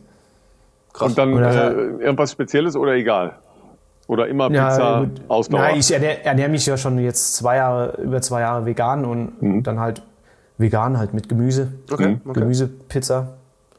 Und das hat eigentlich super funktioniert. Sag mal, wo wir jetzt gerade bei vegan sind, ähm, da ist ja Uli Hoeneß, äh, wie ich diese Woche gelesen habe, ein ganz großer Freund von. Ja, ähm, seine äh, verwegene These war ja, da wird man sowieso nur krank von. Ja, ja gut, man, als Experte muss man sich ja auch mal einmischen in Diskussionen, finde ich. Ne? Also in die wesentlichen Diskussionen einmischen. Ne? Ähm, äh, aber nimm uns mal mit, warum, äh, warum hast du das gemacht? Ähm, aus äh, physiologischen oder ethischen oder äh, weltanschaulichen ähm, Überlegungen und ähm, wie machst du das dann halt wirklich in harten Trainingsphasen? Weil das ja nicht ganz einfach ist. Es ist eigentlich, also für mich jetzt ist es sehr einfach eigentlich. Und ähm, ja gut, äh, ich habe früher in der WG gewohnt in Frankfurt, da haben wir natürlich immer schön den Grill angeworfen und ordentlich Fleisch draufgehauen. Aber als ich dann aus der WG ausgezogen bin und mit meiner jetzigen äh, Frau zusammen, die sich vegan ernährt, ähm, dann war es eigentlich so, dass ich halt daheim zu Hause eigentlich nur noch mich vegan ernährt hat, weil meine Frau vegan ist. Und dann hat sich das so entwickelt. Also viel Fleisch habe ich dann eh nicht mehr gegessen, nur wenn ich vielleicht mal unterwegs war. Aber irgendwann hatte ich dann mal überlegt, ja gut, die, die sechs, sieben Mal im Jahr, wo ich da ein bisschen mal einen Burger esse oder so, auf die kann ich eigentlich auch verzichten. Und jetzt seit wir hier, ähm, sagen wir mal, im ländlichen wohnen und mal die, die, und wir die Kühe so vor der Haustür da so rumspielen sieht auf der Wiese, dann irgendwie hat sich das dann auch so, ja, so geändert, dass ich denke, so, ah, okay, die will ich jetzt nicht unbedingt essen. und ähm, wie gesagt, ähm, ja, meine Frau ist auch vegan schon lange und äh, dann wird halt daheim natürlich nur vegan gekocht und dann war da eigentlich kein großer, war das für mich kein großer Schritt irgendwie. Die eher schleichend dann quasi. Schleichend, ja, genau. schon ein bisschen gekommen, okay. Das ist natürlich ja, ist ja, gut, wenn man ja jemanden hat, der schon da drin ist genau. in der, in der äh, Szene und in der Materie auch. Also dass man zu Hause ähm, natürlich ja kann sich ja jeder ernähren, äh, wie er es am liebsten mag, macht er ja logischer, macht man ja logischerweise auch. Ähm, also ich habe oft Schwierigkeiten, wenn ich irgendwo unterwegs bin, dass es nichts Gescheites zu essen gibt. Ja, ähm, also ja. Ne, egal ob ähm, jetzt so oder so, aber einfach, einfach nichts, wo ich sage, hm, das würde ich jetzt wirklich essen wollen. Ähm, ja. Das Problem habe ich eher, wenn ich äh, so jobtechnisch unterwegs bin. Ja, ja gut, das ist halt, kann halt schon ein bisschen schwieriger werden. Also hier zum Beispiel, in, ja, teilweise, wenn man hier in kleineren Dörfern oder sowas unterwegs ist, vielleicht mal, da ist es natürlich dann nicht so einfach. In wie viele Restaurants bei dir in der Umgebung kannst du reinlaufen und sagen, ich hätte gern ein veganes Gericht? ja gut, jetzt wohne ich halt hier, da kenne ich natürlich drei, vier. Ja, okay, okay. Ja. Aber, aber sonst, wenn man jetzt, keine Ahnung, dann fährst du irgendwo auf irgendeine Meisterschaft oder irgendein Rennen in keine Ahnung wo, Baden-Württemberg oder sonst ja, wo, ja. auf dem Kaff, da wird es dann natürlich schon schwieriger. In ja. Texas wird es auch schwierig, das kann ich dir sagen. ja, da gibt nur T-Bone Steaks. also. ja. ja. Sag mal, aber Incel äh, kenne ich ja natürlich ganz gut, weil ähm, ich im Winter ja ein Schnelllaufreporter für die ARD bin. Ähm, das ist ja eigentlich der wahre Sport in Incel. Ja, alles andere wird ja ähm, maximal geduldet, auch, sagen, oder? Nee, es gibt natürlich schon auch ähm, also viele Leute, die Bergsteigen in, in Incel. Ja. ja, sehr viele, also vor allen Dingen auch im Sommer, äh, weil es ein paar äh, tolle Berge drumherum gibt, wo man übrigens auch einen super Blick auf Incel dann selber hat. Äh, plus ähm, natürlich Radfahrer, Mountainbiker und was du alles äh, willst, das ist ja klar. Äh, übrigens ja nur 25 Minuten bis Salzburg, das haben die meisten nicht auf dem Schirm, ja, äh, also bergab jedenfalls. Ähm, aber Eisschnelllauf ist ja, ist ja der Traditionssport in Incel. Ne? Schon mal versucht, schon mal Kontakt gehabt mit der Szene, weil die Leute fahren natürlich auch sehr, sehr gut Rad. Ne? Ja, ja, also ich sehe, aktuell sind ja echt viel am Trainieren. Ich glaube, jetzt Ende Oktober ist hier Deutsche Meisterschaft. Nächstes Wochenende, ja. Also nicht dieses, Nächstes sondern Wochenende? das nächste Wochenende. Letztes bist du da, Oktober. Bist du da, Ralf? Ja, da muss ich mal vorbeischauen, ja. Ah, okay. Das ist nämlich die, das ist ja die, ist die Quali für die Weltcups. Und wer sich bei den Weltcups nicht präsentieren kann, der kann nicht in Nordamerika laufen. In Nordamerika äh, sind ja die Hochgebirgsbahnen, äh, also in Salt Lake City, Calgary etc. Da sind halt viel schnellere Zeiten möglich auf dem Eis. Mhm. Und ähm, entweder qualifizierst du dich über Weltcup-Platzierung oder über Time äh, Trials für die Olympischen Spiele. Mhm. So, und wenn du da nicht startest da oben, dann wird es richtig schwer, sich äh, für die Spiele zu qualifizieren. Und deshalb sind die mhm. deutschen Meisterschaften so wichtig. Letztes ja. Wochenende waren alle top, top, top äh, Holländer äh, in Incel, die häufig in Incel sind und ja. ähm, haben da äh, nicht nur die Eisbahn, sondern sicher auch äh, die Straßen mit ihren Rädern bevölkert. Also jeden Tag, also ich sehe hier jeden Tag ballern die hier lang an meinem Haus. ähm, und ähm, ja, die sind ja auch alle brutal fit auf dem Rad. Das ist ja, das sieht man hier echt teilweise jetzt momentan dann echt so eine Riesengruppe. Die eine Holländergruppe, was sind das für welche? Ja, den einen, der eine Typ, der den hatte ich mal getroffen, Red Bull, Red Bull Kappe angehabt wie ich und äh, dann dachte ich mir, was ist das für eine? Dann hat er mich gefragt, was ich so mache, was ich arbeite für Red Bull. Da habe ich gesagt, ja, ich bin Athlet, ich, laufe ich, ich lauf so, ich lauf so ein bisschen und dann habe ich gefragt, was, was er für einer ist. Da hat er gesagt, ja, macht so ein bisschen Eislauf. Dann war es aber hier Kjeld Nys oder so, der hält alle Weltrekorde über 1000 und 1500. Ja, der ist äh, Olympiasieger über. Zweifacher, äh, dreifacher Olympiasieger ja, ja, genau. oder so. Ja. ja, egal. Also so, so Burschen laufen hier halt rum. Also hier geht's richtig zur Sache. Ja. Und, ne, äh, aber, das, ist, aber das ist ja irgendwie auch cool, ne, dass ich so, also das ist ja beides Ausdauersport, ja, ähm, ja. die halt ja auch immer diese Schnittmengen haben. Ja, die Schnittmengen laufen ganz oft ja übers Radfahren, ja. Also deshalb, ja. Philipp, kannst du da leider diese da Schnittmengen nicht so genießen. Ne? Absolut, ne? ich bin ja, da raus. Ähm, aber das, äh, das ist ja erstaunlich, wie viele Sportarten ähm, Radfahren, ja, mhm. äh, nicht so gerne laufen. Äh, als Schnellläufer sind natürlich physisch auch in der Lage, gut zu laufen, aber sie machen es wahnsinnig ungern, mhm. weil die haben natürlich sehr ähm, kräftige Oberschenkel Oberschenkel und äh, nicht so eine ausgeprägte Wadenmuskulatur. Ja, und deshalb ist das, das Laufen passt gar nicht für die. Ja, da haben die auch gar keinen Bock drauf. Ja. Na, ich, immer wenn ich hier am Trainieren bin und durch Inzell renne äh, oder vielleicht gerade mal ein bisschen Tempo mache oder so, war echt schon drei, vier Mal, dass da eine Gruppe vorbeifährt und dann, hey Flo, was geht ab? Oder dann kam plötzlich eine Frau von ihnen, äh, hey, ich soll dich grüßen hier von meiner Schwester. Ich so, okay, wer ist das jetzt? Habe ich halt nicht erkannt, ne? Helm an und ich meine, mit Helm und Sonnenbrille sieht halt fast, sehen halt viele ähnlich aus. Da war es die Claudia Pechstein, hat kurz ein bisschen gelabert. da habe ich sie erkannt, ich bin Claudia Pechstein. Ich so, okay, oh, ups, sorry. Hast du dann sie gesagt oder was? Hast du dann sie gesagt? Nein, nein, du, wir kennen, haben uns jetzt schon öfter getroffen. Na, hier ist halt so echt die Elite unterwegs, so im Eisschnelllauf. Ja, genau. Aber für ja so ein äh, doch relativ überschaubar großes äh, Dorf, äh, ist ja, ja. glaube ich, gar kein Stadtstatus, ist das natürlich eine unfassbare Ansammlung von Weltklasse-Athletinnen und Athleten in, äh, in ein paar Sportarten. Ne? Weil du hast ja auch die Biathleten nicht weit weg, ja, die äh, einmal über den Berg äh, da zu Hause sind und so weiter. Also da passiert ja schon ein bisschen was, was sportlich angeht, da im Chiemgau. Ne? Warst ja. du äh, denn schon mal in der Halle selber? Weil. In der also in der ja. Eishalle, nicht, nicht mit den Schlittschuhen, sondern mir ja. wurde gesagt, ich war natürlich noch nie da, dass es da eine Tatanbahn ja. gibt um Richtig. die Eisbahn rum. Und mein guter Freund Benedikt Huber, der leider im letzten Jahr äh, seine läuferische Karriere äh, beendet hat, aber mit dem ich unter anderem auch bei zwei Europameisterschaften war, der ist für Regensburg gestartet, der wohnt aber ähm, beim Waginger See quasi um die Ecke, also mehr oder weniger in der Nähe. Und äh, der ist damals äh, fast lieber, statt dass er nach München in die Halle gefahren ist, um sich irgendwie für 800 Meter Indoor vorzubereiten, ist er eher nach Inzell gefahren und hat dann da irgendwie ausgemessen seine, keine Ahnung, 300er oder 200er in der, in der, weil das ist ja dann, wie lange ist einmal rum? 500 oder sowas? Ja, das, Ja, ja, ja, genau. warte, warte mal, warte mal. Das sind, äh, warte mal, warte mal, Flo, warte mal, Flo. Du bist ja, bist ja Insider, du bist ja Inseller, also Insider. ja. Wie viel ist denn einmal rum beim Eisschnelllauf? Alter, das sieht so ellipsenmäßig aus. Ich tippe jetzt einfach mal, ich sag mal Sag mal, 500. Jungs, was ist denn mit euch das, los? weiß, das weiß ich Das tatsächlich ist, gar die, nicht. das ist die 20-Euro-Frage bei Wer wird Millionär? Ja, wenn die 1500er auch machen, dann wird es ja wohl 500 Meter sein, oder? Also sonst wäre es ja irgendwie komisch, auf die, fünf- auf die 1500 zu kommen. Oder hast, du schon mal, hast du schon mal ein 500-Meter-Rennen gesehen beim Eisschnelllauf? Sag mal, guck dir mir Ja, eigentlich muss nie weniger zu, sein. guck dir mir eigentlich nie das zu, wenn ich da im. Winter den ganzen Mist übertrage für euch Gebührenzahler. Für uns ja, sag mal, die ist ja Bahn- nicht zu fassen. Ja? Innenbahn würde ich sagen, die hat. Ja, aber mehr als eine Leichtathletikhalle, oder? Und da sind wir bei 200. Ja, ja, ja, ja klar. Nee, äh, mehr. äh, Ich würde irgendwie sagen. Vielleicht weniger als einen, ist es Die weniger? Eislaufbahnen dieser Welt 380. sind genormt auf 400 Meter. 380, was soll denn das? das sind 400 Meter Bahnen. Ist echt wie ein Stadion? Ja, Das sind wusste ganz ich nicht. normale 400 Meter Bahnen. Die sind halt nur nicht Oh. so, die sind halt nicht so breit, ja, und die Kurven sind enger. Deshalb ist ja die, die, die eigentliche Kunst des Eisschnelllaufens ist ja nicht schnell laufen, sondern die Geschwindigkeit in der Kurve. Ja. Das ist die, Nicht aus, die der, wahre nicht aus der Kunst. Kurve fliegen. Das heißt, die starten ihre 1500 so strange wie wir auf der Bahn quasi. Die, die starten die sogar noch ein bisschen strangerer, weil ähm, da kommt ja dann relativ schnell die erste Kurve. Ja, stimmt.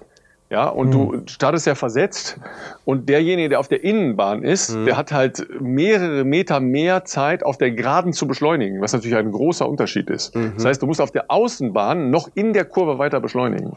Ja, deshalb ist das ein kleiner Nachteil. Der wird natürlich durch das, man wechselt ja, jede Runde wechselt Ja. man ja nach, äh, von innen nach außen oder umgekehrt. Ähm, dadurch wird das halt letztlich wieder ausgeglichen, aber es ist da ein Beschleunigungsvorteil ähm, bei den 1500 Metern.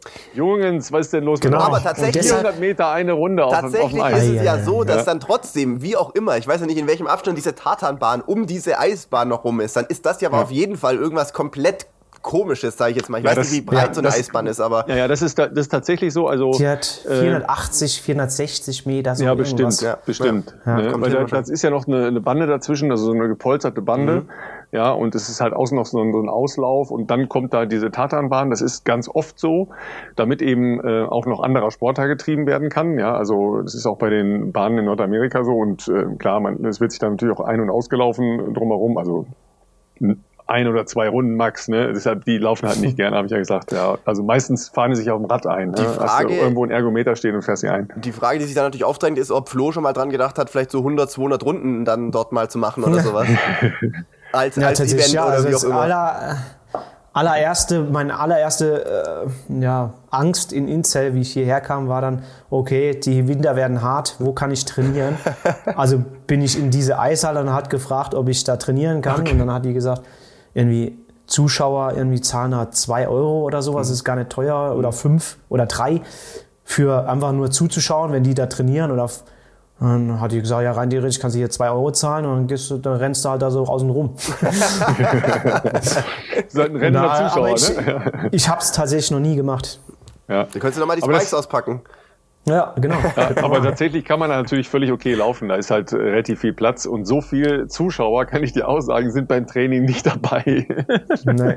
Da sind selbst bei den deutschen Meisterschaften äh, also handverlesen, würde ich sagen. Ja, die, die kennen sich alle untereinander, die da hingehen. Ja.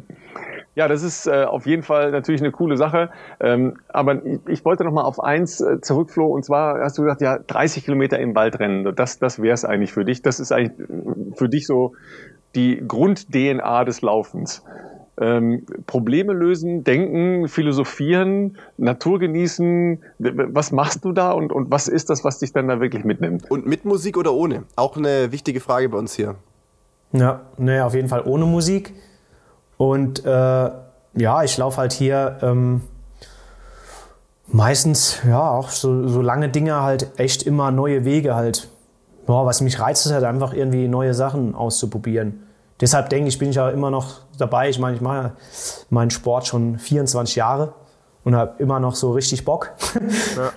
bin zwar nicht mehr so schnell wie früher, nicht ganz so, aber äh, ja, doch noch fit. Und ja, für mich reizt halt einfach, ähm, ja, neue, neue, ja, neue Strecken auszuprobieren. Und ich laufe auch ja, selten dieselben oder die gleichen Strecken, außer ich will halt irgendwie mal so Vergleiche haben, wenn ich jetzt eher eine 30er-Strecke habe, die ich damals in der und der Zeit gerannt bin, dann vergleicht man sich vielleicht und läuft das nochmal und testet so die Fitness aus. Aber meistens laufe ich doch irgendwie immer neue Strecken, halt irgendwelche Berge hoch oder Wanderwege mit so und so viel Höhenmetern, um, ja, um auch so ein bisschen das Ganze immer noch zu genießen.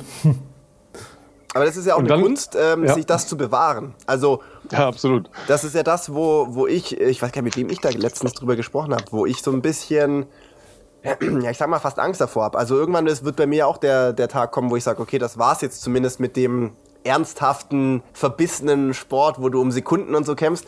Und ähm, das Laufen, das ist ja eigentlich das Schöne, äh, ist ja eine der Sportarten, ich glaube, da hatten wir sogar hier auch im Podcast schon mal drüber gesprochen, Ralf, die du ja auch nach dem Ende einer wie auch immer gearteten professionellen Zeit irgendwie fortführen kannst. Ne? Es gibt jetzt wahrscheinlich nicht so viele Turner. Ich weiß nicht, ob Fabian Hambüchen jetzt nach dem Ende seiner Karriere noch sagt, oh Mensch, du heute so nach dem, nach, nach dem Job muss ich heute ein bisschen entspannen hier, ich muss noch mal kurz ans Reck ein paar, paar Übungen turnen oder sowas, abends äh, in einer Turnhalle. Glaube ich jetzt mal nicht. Vielleicht täusche ich mich. Ähm, und da gibt es ja genügend Beispiele, die in einer professionellen Sportart wahrscheinlich in gleichem Maße nicht so fortführbar sind, sage ich mal, fürs weitere Leben. Das ist beim Laufen ja schon cool. Ähm, aber ich glaube, man muss sich was anderes suchen oder man muss neue Sachen für sich entdecken, so wie du es beschrieben hast. Vielleicht dann nicht mehr Marathon, sondern mehr Natur, mehr Trail, vielleicht was Längeres mal ausprobieren.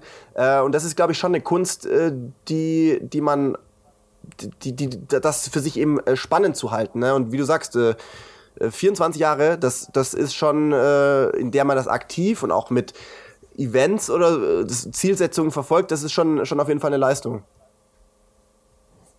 Ja, es ist halt, bleibt halt immer noch spannend, weil ich setze mir halt immer irgendwie neue, ja, Ziele oder Projekte oder so. Natürlich ist es halt auch so, wenn ich jetzt äh, klar mit den Jungs über 10.000 Meter oder sowas kann ich natürlich lange nicht mehr mithalten, aber wenn man halt so viel Sachen macht, äh, bleibt es halt spannend. Man kann natürlich nie äh, so vielleicht ganz, ganz vorne mitmischen, weil ich halt alles irgendwie mache. Ist dann halt auch schwierig, irgendwie mal so ganz groß Rennen zu gewinnen, vielleicht. Vielleicht gelingt es mir noch, vielleicht auch nicht, ist auch egal. Aber ähm, ja, ich bin halt immer noch auf hohem Niveau mit viel Spaß halt dabei. Und ähm, ja, gerade so die längeren Strecken faszinieren mich halt schon und da will ich schon noch ein bisschen was reißen. Mal gucken, was noch so geht. Jetzt kriegt ja die, die Trail-Szene eine enorme Aufwertung durch äh, World Athletics, ja, also den Weltverband, ähm, weil ab der nächsten Saison, wenn ich das richtig auf dem Schirm habe, gibt's ja eine Weltcup-artige äh, Serie, Trail-Serie. Gehört Chamonix nicht auch dazu dann? Ich weiß es gar nicht, ehrlich gesagt. Also auf jeden nicht. Fall ist ein, eine, ja. äh, eine Trail, also ich weiß jetzt nicht, ob das, ähm, ob das der Lauf ist, den du angesprochen hast. Äh, auf jeden Fall ist ein, ähm, ich glaube, der einzige, äh, die einzige Veranstaltung in Europa ist jedenfalls in Chamonix. Ja, aber ist auf jeden Fall eine starke Professionalisierung ja für eine Szene, die eigentlich so ein bisschen ja, stiefmütterlich behandelt wurde, ne? Durch Ironman wahrscheinlich dann. Ja, genau. Mhm. genau. Ja, ja, das ist auf jeden Fall UTMB, genau. Mhm. Ähm, UTMB ist ja schon, gehört ja schon dazu oder so, soweit ich das mitbekommen habe. Und ja, der Ultra Trail du Mont Blanc ist halt so eigentlich so das Event schlechthin, also so mehr oder weniger inoffizielle Weltmeisterschaft. Und der UTMB ist also die Königsklasse, also der 100-Meiler quasi mit 10.000 Höhenmetern. Und da gibt's halt die anderen Läufe der CCC und OCC, also die bisschen kleineren Distanzen, aber die sind halt auch Weltklasse besetzt. Also das ist schon so das Größte. In, in Deutschland ja praktisch äh, das Pendant Rennsteiglauf, logischerweise, ja, als die renommierteste Veranstaltung, ähm, war vor zwei Wochen, ne? Oder drei Wochen? Also gerade erst, ne? Ja, war erst, genau. Ja. ja. Äh, da bist du auch ein paar Mal gestartet. Ähm, ist das für dich so auch eine, eine Zukunft der, äh, der Laufsportbewegung, dass sich halt wieder mehr in Richtung Natur orientiert? Ja, ich finde also, der Mix macht's. Also, ich mag immer noch beides. Also, ich mag lange, ich mag aber auch äh, in, ja, 10.000 Meter auf der Bahn oder Straße.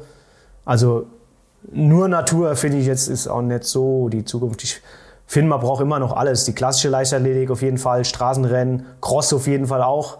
irgendwie brauchen wir alles. Es, es kommt immer nur darauf an, wie das Ganze halt präsentiert wird. Ne? Wenn man, jetzt, wenn man jetzt natürlich so einen Crosslauf nicht pusht oder so, dann bleibt es auch uninteressant. Aber wenn ich jetzt äh, vielleicht so ein Rennen mit paar anderen coolen Jungs irgendwie richtig pushen wird und eine richtig geile Veranstaltung auf die Beine stellt, dann wird sowas halt, kann sowas auch vielleicht äh, interessant werden oder so. Ah, ich höre schon, der Cross der Incel ist schon in Planung. Hä? Richtig. Ja, ich, äh, Nee, also nee, nee, Gelände, äh, Gelände gibt's ja da ausreichend. Davon da gibt's ja mal gar keine Frage. Ne? Nee, tatsächlich, ich hatte schon hier, also hier gibt es so einen Fußballgolfplatz. Da wollte ich eigentlich mal meinen 15er Dorn aufziehen und drüber heizen, aber da hat, Aber- da hat der Platz, hat der? Platzwart, der Platzwart hätte mir den Kopf abgehackt. aber es hätte mich schon gereizt, vor allem hier so mit der Kulisse. Also da könnte man schon richtig coole so Crossläufe ausrichten, aber ähm, ich weiß nicht, das ist halt hier ein bisschen spezieller. Ich weiß nicht, ob man hier so Genehmigung oder sowas kriegen könnte. ich glaube, Ja. was, was du, Flo, ja angesprochen hast, Ich, ich ähm, habe ich hab ein paar Bekannte. In Incel. Könnt ihr da vermitteln? Okay. Nein, also was, was Flo ja, glaube ich, angesprochen hat und das vollkommen zu Recht ist ja, ähm, dass halt, ich glaube schon, dass äh, der Laufsport auch von seiner, von seinem Facettenreichtum lebt. Ähm, aber was Ralf, glaube ich, andeuten wollte, ist natürlich, ich glaube schon, dass der Trail-Bereich, ähm, vielleicht auch ein bisschen mit den Ultras, die es dann, dann irgendwie auch gibt, das ist jetzt nichts für Einsteiger, aber der Trail-Bereich ja schon äh, einfach ein Pendant darstellt zum klassischen Volkslauf, zum klassischen vielleicht Marathon als das größte Ziel, was viele mal haben, sportlich zu erreichen. Ähm, und ich glaube schon, dass in den letzten Jahren durch, wie du sagst, coole Typen, vielleicht auch findige Eventfirmen, das Thema Trail einfach auch besser positioniert wurde. Nicht so stiefmütterlich, ähm, sondern halt Eventcharakter äh, und das halt als, als ja, äh, richtig zeitgemäß präsentiert haben. Und deswegen wird genau, glaube ich, das mit dem Crosslauf, zumindest in Deutschland, im Gegensatz zu anderen Ländern, nicht funktionieren, weil da ist kein Interesse da beim Deutschen Leichtathletikverband, das irgendwie entsprechend zu pushen. Ich bin voll bei dir. Ich glaube, man könnte ähm, da viel draus machen.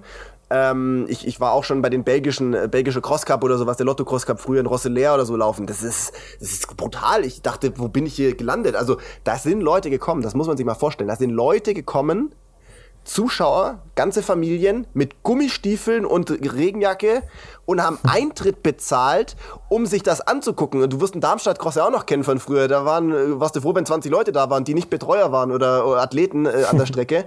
Ähm, Das die waren, haben das waren. Wanderer, deren, deren Weg ihr gestört Die, habt. ja, die mit ihren Hunden im, im, im, in dem Park gerade waren und dachten, was passiert hier heute? Ähm, die haben Eintritt bezahlt, da sind die mit Quads vorne weggefahren, das ist live im belgischen äh, Ja, Fernsehen mega übertragen geil. worden. Das war ein Hammer-Event, das hat richtig Bock gemacht. Ähm, klar, das steht und fällt natürlich mit einer Sportkultur, die vielleicht irgendwo anders, wie auch in, in Großbritannien, äh, dementsprechend vorhanden ist. Und es hängt vor allem, wie bei so vielem, an den Leuten, die es halt machen und, ähm, und halt aufziehen. Und ähm, ich glaube schon, dass im Trail-Bereich da jetzt viel, viel vorangegangen ist und das jetzt, ich sag mal, wenn du jetzt als Quereinsteiger zum Laufen gekommen bist und früher deinen 10-Kilometer-Lauf gemacht hast, dann wirst du jetzt nicht irgendwie auf die Idee kommen, dir 15er Nägel zu besorgen und Crossbikes und einen Crosslauf machen, sondern da liegt es vielleicht schon eher näher noch, dass du sagst, hey, ich äh, möchte halt mal was querfeld einmachen, dann melde ich mich bei einem, wie auch immer, bei irgendeinem Traillauf an, vielleicht auch irgendwo in Bergen. Und äh, Ja. ich glaube, das Potenzial haben, haben, haben einige Veranstalter, glaube ich, erkannt. Ähm, wo jetzt halt, klar, ihr macht das immer schon als die Top-Leute im, im, im Ultra-Bereich, aber ich glaube, das haben halt jetzt auch viele andere für sich als, als coole Herausforderung äh, und vielleicht ein bisschen naturverbundener für sich entdeckt. Ja, ja, auf jeden Fall. Also das boomt ja, ja, man, teilweise weiß ich gar nicht so recht, äh, wo soll ich jetzt eigentlich starten nächstes Jahr vielleicht, bei welchem großen Ultra-Trail, weil es mittlerweile doch schon so viele gibt irgendwie. Also ist halt schon krass, ne? Wie, wie sind denn so die Teilnehmerfelder? Ich habe keinen Überblick, wie, wie viel dürfen die oder können die denn da machen? Das wird jetzt nicht so groß sein wie ein Berlin-Marathon, aber äh, reden wir da von ein paar hundert oder kann man auch, so wie in Garmisch oder Mont Blanc, da äh, reden wir da von 5000? Äh, keine Ahnung. Na gut, die größten sind, ja, was sind die größten Rennen? Ja, ist halt schon UTMB auf jeden Fall. Also so mehr, viel mehr als drei, dreieinhalbtausend. Das ist wahrscheinlich logistisch Maximum. schwierig. Ja. Mehr, mehr, äh, mehr auf keinen Fall. Also das Rennsteig mit, mit 15.000 oder was gesamt auf alle drei Strecken verteilt äh, starten. Rennsteig ist schon von der Masse her deutlich größer. Es ist ja schon eher eine Riesenveranstaltung, ein Rennsteiglauf. Ähm, ja, so Trailläufe sind eher so Maximum 3000. Preislich? Ja, und es, es bleibt ja oft, äh, eben auch in einem, in einem Gebirge nicht ganz ungefährlich. Ne? Genau, also die, genau, die, genau. die äh, Gefahr, dass man, du hast ähm, gesagt, ja, umknicken, umknicken kann ich natürlich auch auf einer Bordsteinkante bei einem normalen Straßenlauf. Ähm, aber sagen wir mal, der ähm, grundsätzliche äh, Horizont, dass man doch mal umknickt und, und sich irgendwas tut, ist natürlich bei sowas, gerade bei Leuten, die nicht so trainiert sind, doch deutlich größer. Ne? Ja, Absolut. Ja, gut, das, man, liest ja auch schon viel, wo, wo es in China irgendwie Ja, ja, das 30, haben wir- das haben wir 30 hier Leute berichtet, ja. umgekommen sind Genau. und so weiter. Also es ist halt schon nicht ohne. Ähm, genau. Man muss sich da schon ein bisschen mit beschäftigen und ja, wissen, was man macht. Sind wir preislich bei solchen Ultra-Trails, äh, ich habe keine Ahnung, eher so bei einem Marathonstart von einem City-Marathon hier oder sind wir da eher bei einem Ironman-Start? Nee, ist schon vom Preis her, glaube ich, wie Marathons so im Schnitt irgendwas zwischen, je nachdem wie groß das Event ist, zwischen 30 und 80 Euro oder sowas Startgebühr. Okay. So in dem Bereich im Schnitt würde ich sagen, ja. Kommt nur warten, auch wie viel Aufwand das ist. UTMB ist schon, ja gut, UTMB ist schon deutlich teurer. Da zahlt man schon mehrere hundert Euro Start, weil es ist ja schon ein Riesending. Dann hat man, was weiß ich, wie viel Verpflegungsstationen etc. etc. Ähm, das ist halt schon aufwendiger, dann wird es auch deutlich teurer. Ja, ja. Und die Frage ist ja ähm, aus deiner Perspektive, wie ist denn die Preisgeldgestaltung äh, bei solchen Rennen? Äh? Weil wenn du jetzt ein Straßenrennen machst, ähm, wo war ich denn neulich äh, beim Straßenrennen? Ach, der, der Halbmarathon, wo sie mich nicht haben starten lassen in, in äh, Dings, äh, in, der- in Faro. Ähm, Da gab es dann 300, äh, 300 Euro für den Sieger äh, bei Männern und bei den Frauen. Ähm, da kommst du ja nicht weiter mit als Profi. Ne. Ja gut, im Trail-Bereich gibt es auch mm, ja, nicht so viel Preisgeld. Also das kann man nicht mit dem Marathon vergleichen. Also im Marathon gibt es halt Straßenmarathon viel, viel mehr. als im Trail-Bereich. Da passiert eigentlich auch noch nicht so viel. Vielleicht beim UTMB weiß ich gar nicht, wie viel es da gibt. Ein bisschen was gibt es da schon, aber so richtig krass ist das halt nicht. Also das ist schon noch eher Prestige und wenn man halt vorne dabei ist, vielleicht. Für Partner spannend wahrscheinlich dann. Genau, ja, für Partner spannend. Wenn man jetzt UTMB irgendwie ganz vorne dabei ist, ist es natürlich für Partner spannend, da irgendwie auch live zu sein. Das ist ja doch schon mittlerweile auch gut gecovert, auch durch so ja, Quads oder Fahrradfahrer oder Läufer, die da live mitlaufen mit Kamera und so, und so weiter. Und UTMB ist schon ein Riesending und das ist dann preisgeldtechnisch uninteressant, eher, eher halt, dass man danach, wenn man vorne ist, halt wirklich vielleicht Sponsoren gewinnen kann oder sowas.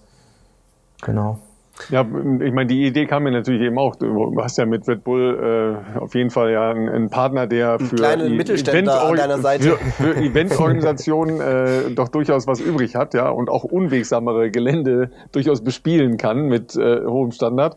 Ja, also ich sehe ich sehe schon die äh, die Red Bull Incel Challenge, ja. Ich weiß noch nicht, Genau. ob es äh, nur zehnmal um die Eisbahn rum ist, ja, was für eine Länge das auch immer dann hat oder äh, doch Ja, alles, alles ne? zusammen. Also Ja, oder sowas, ne? Genau, das wäre cool. Ja. Berg, so, so, ein, so, ein, so ein Lauf, wo man muss, man hat Berg, äh, es startet in Ruhpolding auf der 400 Meter Tatanbahn irgendwie. Ja, sehr geil. Von, ja. von da, von da das aus ist so ein geht's, Plan, ich, ich höre das. von da aus geht's auf den Berg hoch, dann hinten runter, downhill in die Halle, um die Tatanbahn in der Halle und Ziel ist auf dem Golfplatz, keine Ahnung. So. Klingt jedenfalls sehr geil, ja. Ne? Mit Schießen noch zwischendurch, oder? Also das ist ja hier Laser Run, ne? Das ist wieder eine eigene Szene, ja. Laser Run ja. ist auch einer unserer äh, sehr ähm, sehr rührigen äh, Community-Mitglieder, der ist in dieser Laser Run-Szene unterwegs. Das ist ja im Prinzip so, ein, so eine Auskopplung vom modernen Fünfkampf, weil die ja Laser Run als äh, Schlussdisziplin inzwischen äh, etabliert haben. Ähm, aber das wäre natürlich so, ne? gerade in Ruhpolding, ja, äh, statt Sommerbiathlon dann Laser Run, ja. Und äh, wir haben ja von der Vanessa Hinz gehört, äh, die können schon auch rennen. Ne? Naja, teilweise schon, ja. Ja. Was ähm, sind die nächsten Projekte? Möchtest du noch was teilen mit uns, Flo? Also kannst du, hast du schon was Spruchreifes, äh, was du anteasern möchtest, äh, ohne zu viel zu sagen vielleicht? Ja, eigentlich, eigentlich wollte ich äh, ja, nach 50 Kilometer, 100 Kilometer auf dem Laufband, wollte ich eigentlich jetzt 100 Meilen auf dem Laufband machen. Ach du Scheiße. Wollte ich, aber jetzt hatte ich so ein bisschen, ähm, ja, ein bisschen äh, Ischias-Probleme. Mhm. Also ich kann trainieren, aber äh, fühle mich auch topfit eigentlich momentan. Aber ich will im Moment auch nicht so lang laufen. Im Moment bin ich eher wieder so, dass ich denke, ich könnte mal noch mal so 10.000 Meter laufen. Okay. Aber äh, muss ich mal gucken, wie sich die Form entwickelt. Aber im Moment habe ich tatsächlich noch mal mehr Lust irgendwie auf kurze Sachen, komischerweise. Und in Ja. einem Stadion oder schon trotzdem noch auf Asphalt draußen? Ja, ich denke schon Asphalt. Also vielleicht, also mich würde es tatsächlich immer noch reizen. Dass, ich wollte es eigentlich jetzt im Frühjahr probieren, aber da hat es äh, leider nicht geklappt. Da ähm, habe ich gemerkt, ich bin irgendwie platt von dem 100er noch vom Laufband. Da, Kann ich gar nicht äh, verstehen. Da, da ist mal, da ähm, habe ich tatsächlich nach dem 100er am Laufband irgendwie eine Woche danach schon wieder 230er gemacht Okay. weil ich mich so, weil ich mich so gut gefühlt habe, aber vielleicht war das dann doch ein bisschen zu viel und ähm, habe dann halt gemerkt, dass ich ja, dass ich äh, eigentlich ähm, ein bisschen an Speed verloren habe, weil das bleibt halt auch nicht aus. Das ist auch schwierig, sagen wir mal, für 10.000 Meter schnell zu trainieren und für 100 Kilometer gleichzeitig ist Klar. halt schon ein bisschen anderes Training. Aber ich wollte eigentlich im Frühjahr versuchen, die 30 Minuten nochmal zu knacken über 10 Kilometer. Äh, bin dann irgendwie mal 30, 48 auf dem Laufband gerannt.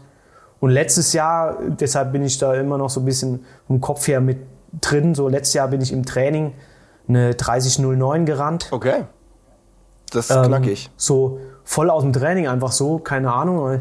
Ich wollte irgendwie 5 mal 1000 Meter machen und bin bei 1000 Metern 2,58 durch und habe gedacht, das fällt mir ja recht locker. Laufe ich mal heute einen Fünfer schnell und bei 5 bin ich in 15,10 durch und habe gedacht, oh, ich fühle mich aber immer noch verdammt gut, jetzt ziehe ich durch und bin dann 30,09 quasi Bestzeit im Training gerannt und deshalb reizt es mich schon irgendwie, ich würde gerne noch einmal unter 30 Minuten irgendwie rennen. Das kann Was ist ich der, gut was ist der deutsche nachvollziehen. ja. Rekord Ü40? Verrate ich nicht. Ah, ich schaue das nach, ich schaue das nach, ich Wir schaue das müssen das nach. recherchieren, schätze ich mal. Ich durfte ja diese Woche äh, für äh, meinen guten Freund Frank Busemann äh, noch ähm, 400 Meter kommentieren, weil der ja genauso verrückt ist wie ihr.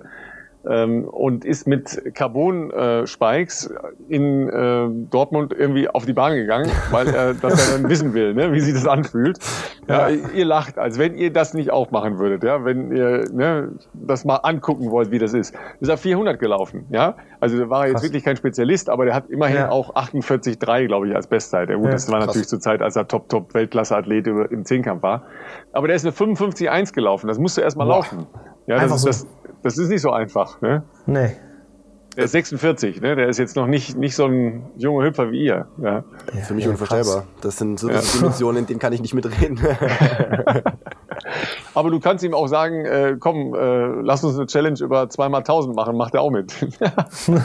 Der ist da generell offen für jegliche Art von verrückten ähm, Herausforderungen, sage ich jetzt mal. Herausforderung, wenn du eine Herausforderung hinwirfst, ne, dann beißt er an.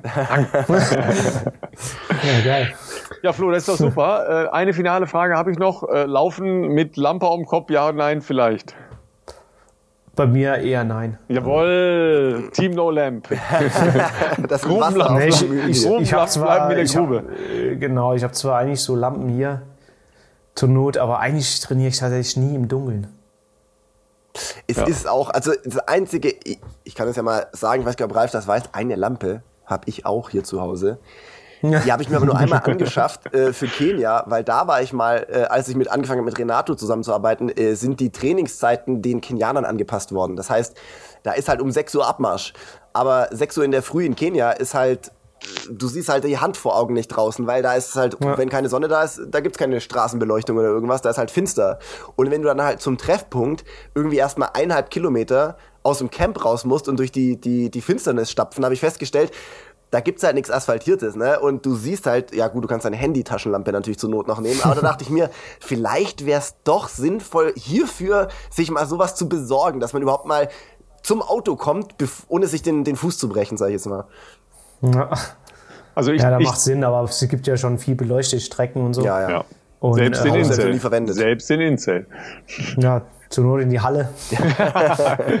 Wenn da nicht der Hallenwart ist und das Licht ausmacht, das kann natürlich auch wieder passieren. Herrlich. Immer vielen Dank für äh, die 90 Minuten, die du uns und unserer Gemeinde geschenkt hast. Ja, äh, super tolle Einblicke und äh, ich schaue gleich den ähm, Ü40-Rekord nach. Ja, den den gucke ich mir an. Ja, ich behalte ihn Wollte aber ich erst eigentlich gar nicht verraten, aber ich habe natürlich äh, Nee, nee, nach, ähm, ich glaube. Anfang des Jahres Arne Gabius noch Ü40-Rekord, Halbmarathon Ah, gerannt, oh, ja, ja, 1,05, Mhm. 1,05 irgendwas. Ja, ja, ja, war das in Dresden, glaube ich, kann das, kann das sein? Ja, Ja, ja, ja, genau. genau. Mhm. Oh, das und irgendwie natürlich. kam ich dann drauf und habe dann geguckt, ja, was sind denn eigentlich so die Rekorde? Ja. Weil ich bin, ich bin jetzt auch nicht mehr der Allerjüngste. Und dann habe ich so geguckt, ja, was sind denn eigentlich krass, ist der der Rekord gerannt? 1,05 ist jetzt, ja, schon gut. Ich hätte gedacht, der kann noch ein bisschen schneller, aber 1,05, deutscher Rekord, super. Da gucke ich doch mal, wie sind eigentlich so die 100 Kilometer oder so die Rekorde. So Rekorde gucke ich mir immer gern an. Und da habe ich so festgestellt, okay, 10.000 Meter. 29,46. Hm. Ja gut, fuck, müsste ich Bestzeit rennen, ne? Ist natürlich schon sauschnell. Aber keine Ahnung. Mal gucken, was der Winter bringt. Sehr gut, sehr gut, sehr gut. Ja, wir werden doch- das verfolgen. Das ja, klingt auf jeden Fall herrlich, ja. Wir werden auch. Dein, dein Insta-Account verlinken wir logischerweise, ja, damit äh, die Leute dir zuschauen können. Äh, ich weiß nicht, ob du das Video noch drin hast. Mein Lieblingsvideo ist ja das, wo du am Feldberg äh, die Radfahrer ge gescheucht hast beim Hochlaufen, logischerweise. Ja. Also es war in Mallorca. Ah, Mallorca, das war nach, nach, äh, nach Lück hoch, ne? Äh, nee, nach, äh, von Soler nach zu dem Stausee, Kuba-Stausee. Ah, okay. Ja. Und das ist auch eine schöne Steigung. 14, es sind knapp, waren das 14 Kilometer mit 880 Höhenmeter? Jawohl. 10. wow. Ja, so 6, 6 Prozent, glaube ich, so ungefähr im Schnitt. Ja. Und da steigen die, äh, da steigt der gemeine Wohlstandsradfahrer gerne mal ab.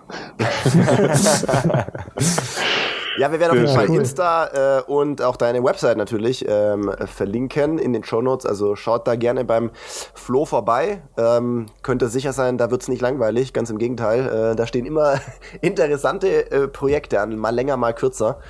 ähm, und äh, ja, ansonsten äh, vielen Dank für deine Zeit heute, für äh, deine Spontanität auch. Da, für die Leute, die jetzt zu Hause zuhören, man könnte denken, dass das lange geplant war. ich habe einfach gestern haben wir mal geschrieben und ich gefragt, hey, hast du, hast du heute Zeit äh, aufzunehmen? Und ähm, äh, Flo hat direkt ja gesagt, was sehr, sehr cool ist. Ähm, ja, in diesem Sinne, was steht bei dir am Wochenende an? Danke euch. Ähm, am Wochenende, äh, ja, gar nichts. Heute wollte ich eigentlich trainieren, aber heute habe ich äh, hier so ein paar Online-Shop-Pakete verschickt von meinem Online-Shop, ein paar Sachen rausgeballert. Sehr gut, sehr Und gut. jetzt am, am Wochenende, ähm, na, am Wochenende habe ich noch gar nichts so richtig vor. Ich wollte auf jeden Fall noch mal was Schnelles machen. Irgendwie jucken die Beine so ein bisschen. Ja, ja, du, ich weiß schon, die, die, die 10 Kilometer, die jucken, ich verstehe das schon. Ja, äh, wir, wir treffen uns am Wochenende, Philipp, ne? In, in Richtig. Sindelfingen, deiner Heimat, ja, zum 100-Jährigen. Ja, endlich darf es stattfinden, kann es stattfinden, ja, freue ich mich sehr drauf. Ich mich auch. Ähm, aber ich, ich höre schon so langsam, Philipp, wir müssen dich jetzt in Ruhe lassen. Du musst dir jetzt mal einen Ingwertee besorgen, ne? weil Die deine Stimme Stimme, lässt wird nach. so, die lässt nach Mhm. jetzt Die Stimme langsam, lässt nach ne? nach Ja? 90 Minuten, habe ich schon So gemerkt. ist ja. das, so ist Ja, das. Ne? Gut, ihr Lieben, geht raus laufen, äh, habt Spaß. Der Sturm legt sich auch bei uns so langsam wieder. Die Sonne äh, lugt hervor und ähm, ich wünsche dir viel Glück beim Projekt äh, 10K PB. Ja, Flo, vielen Dank dir nochmal. Und äh, Philipp, jetzt nicht mehr reden. Ne? Nicht mehr reden, nicht mehr singen, Ingwer-Tee. So machen wir das. Bis nächste Woche. Danke. Ciao. Ciao. Danke euch.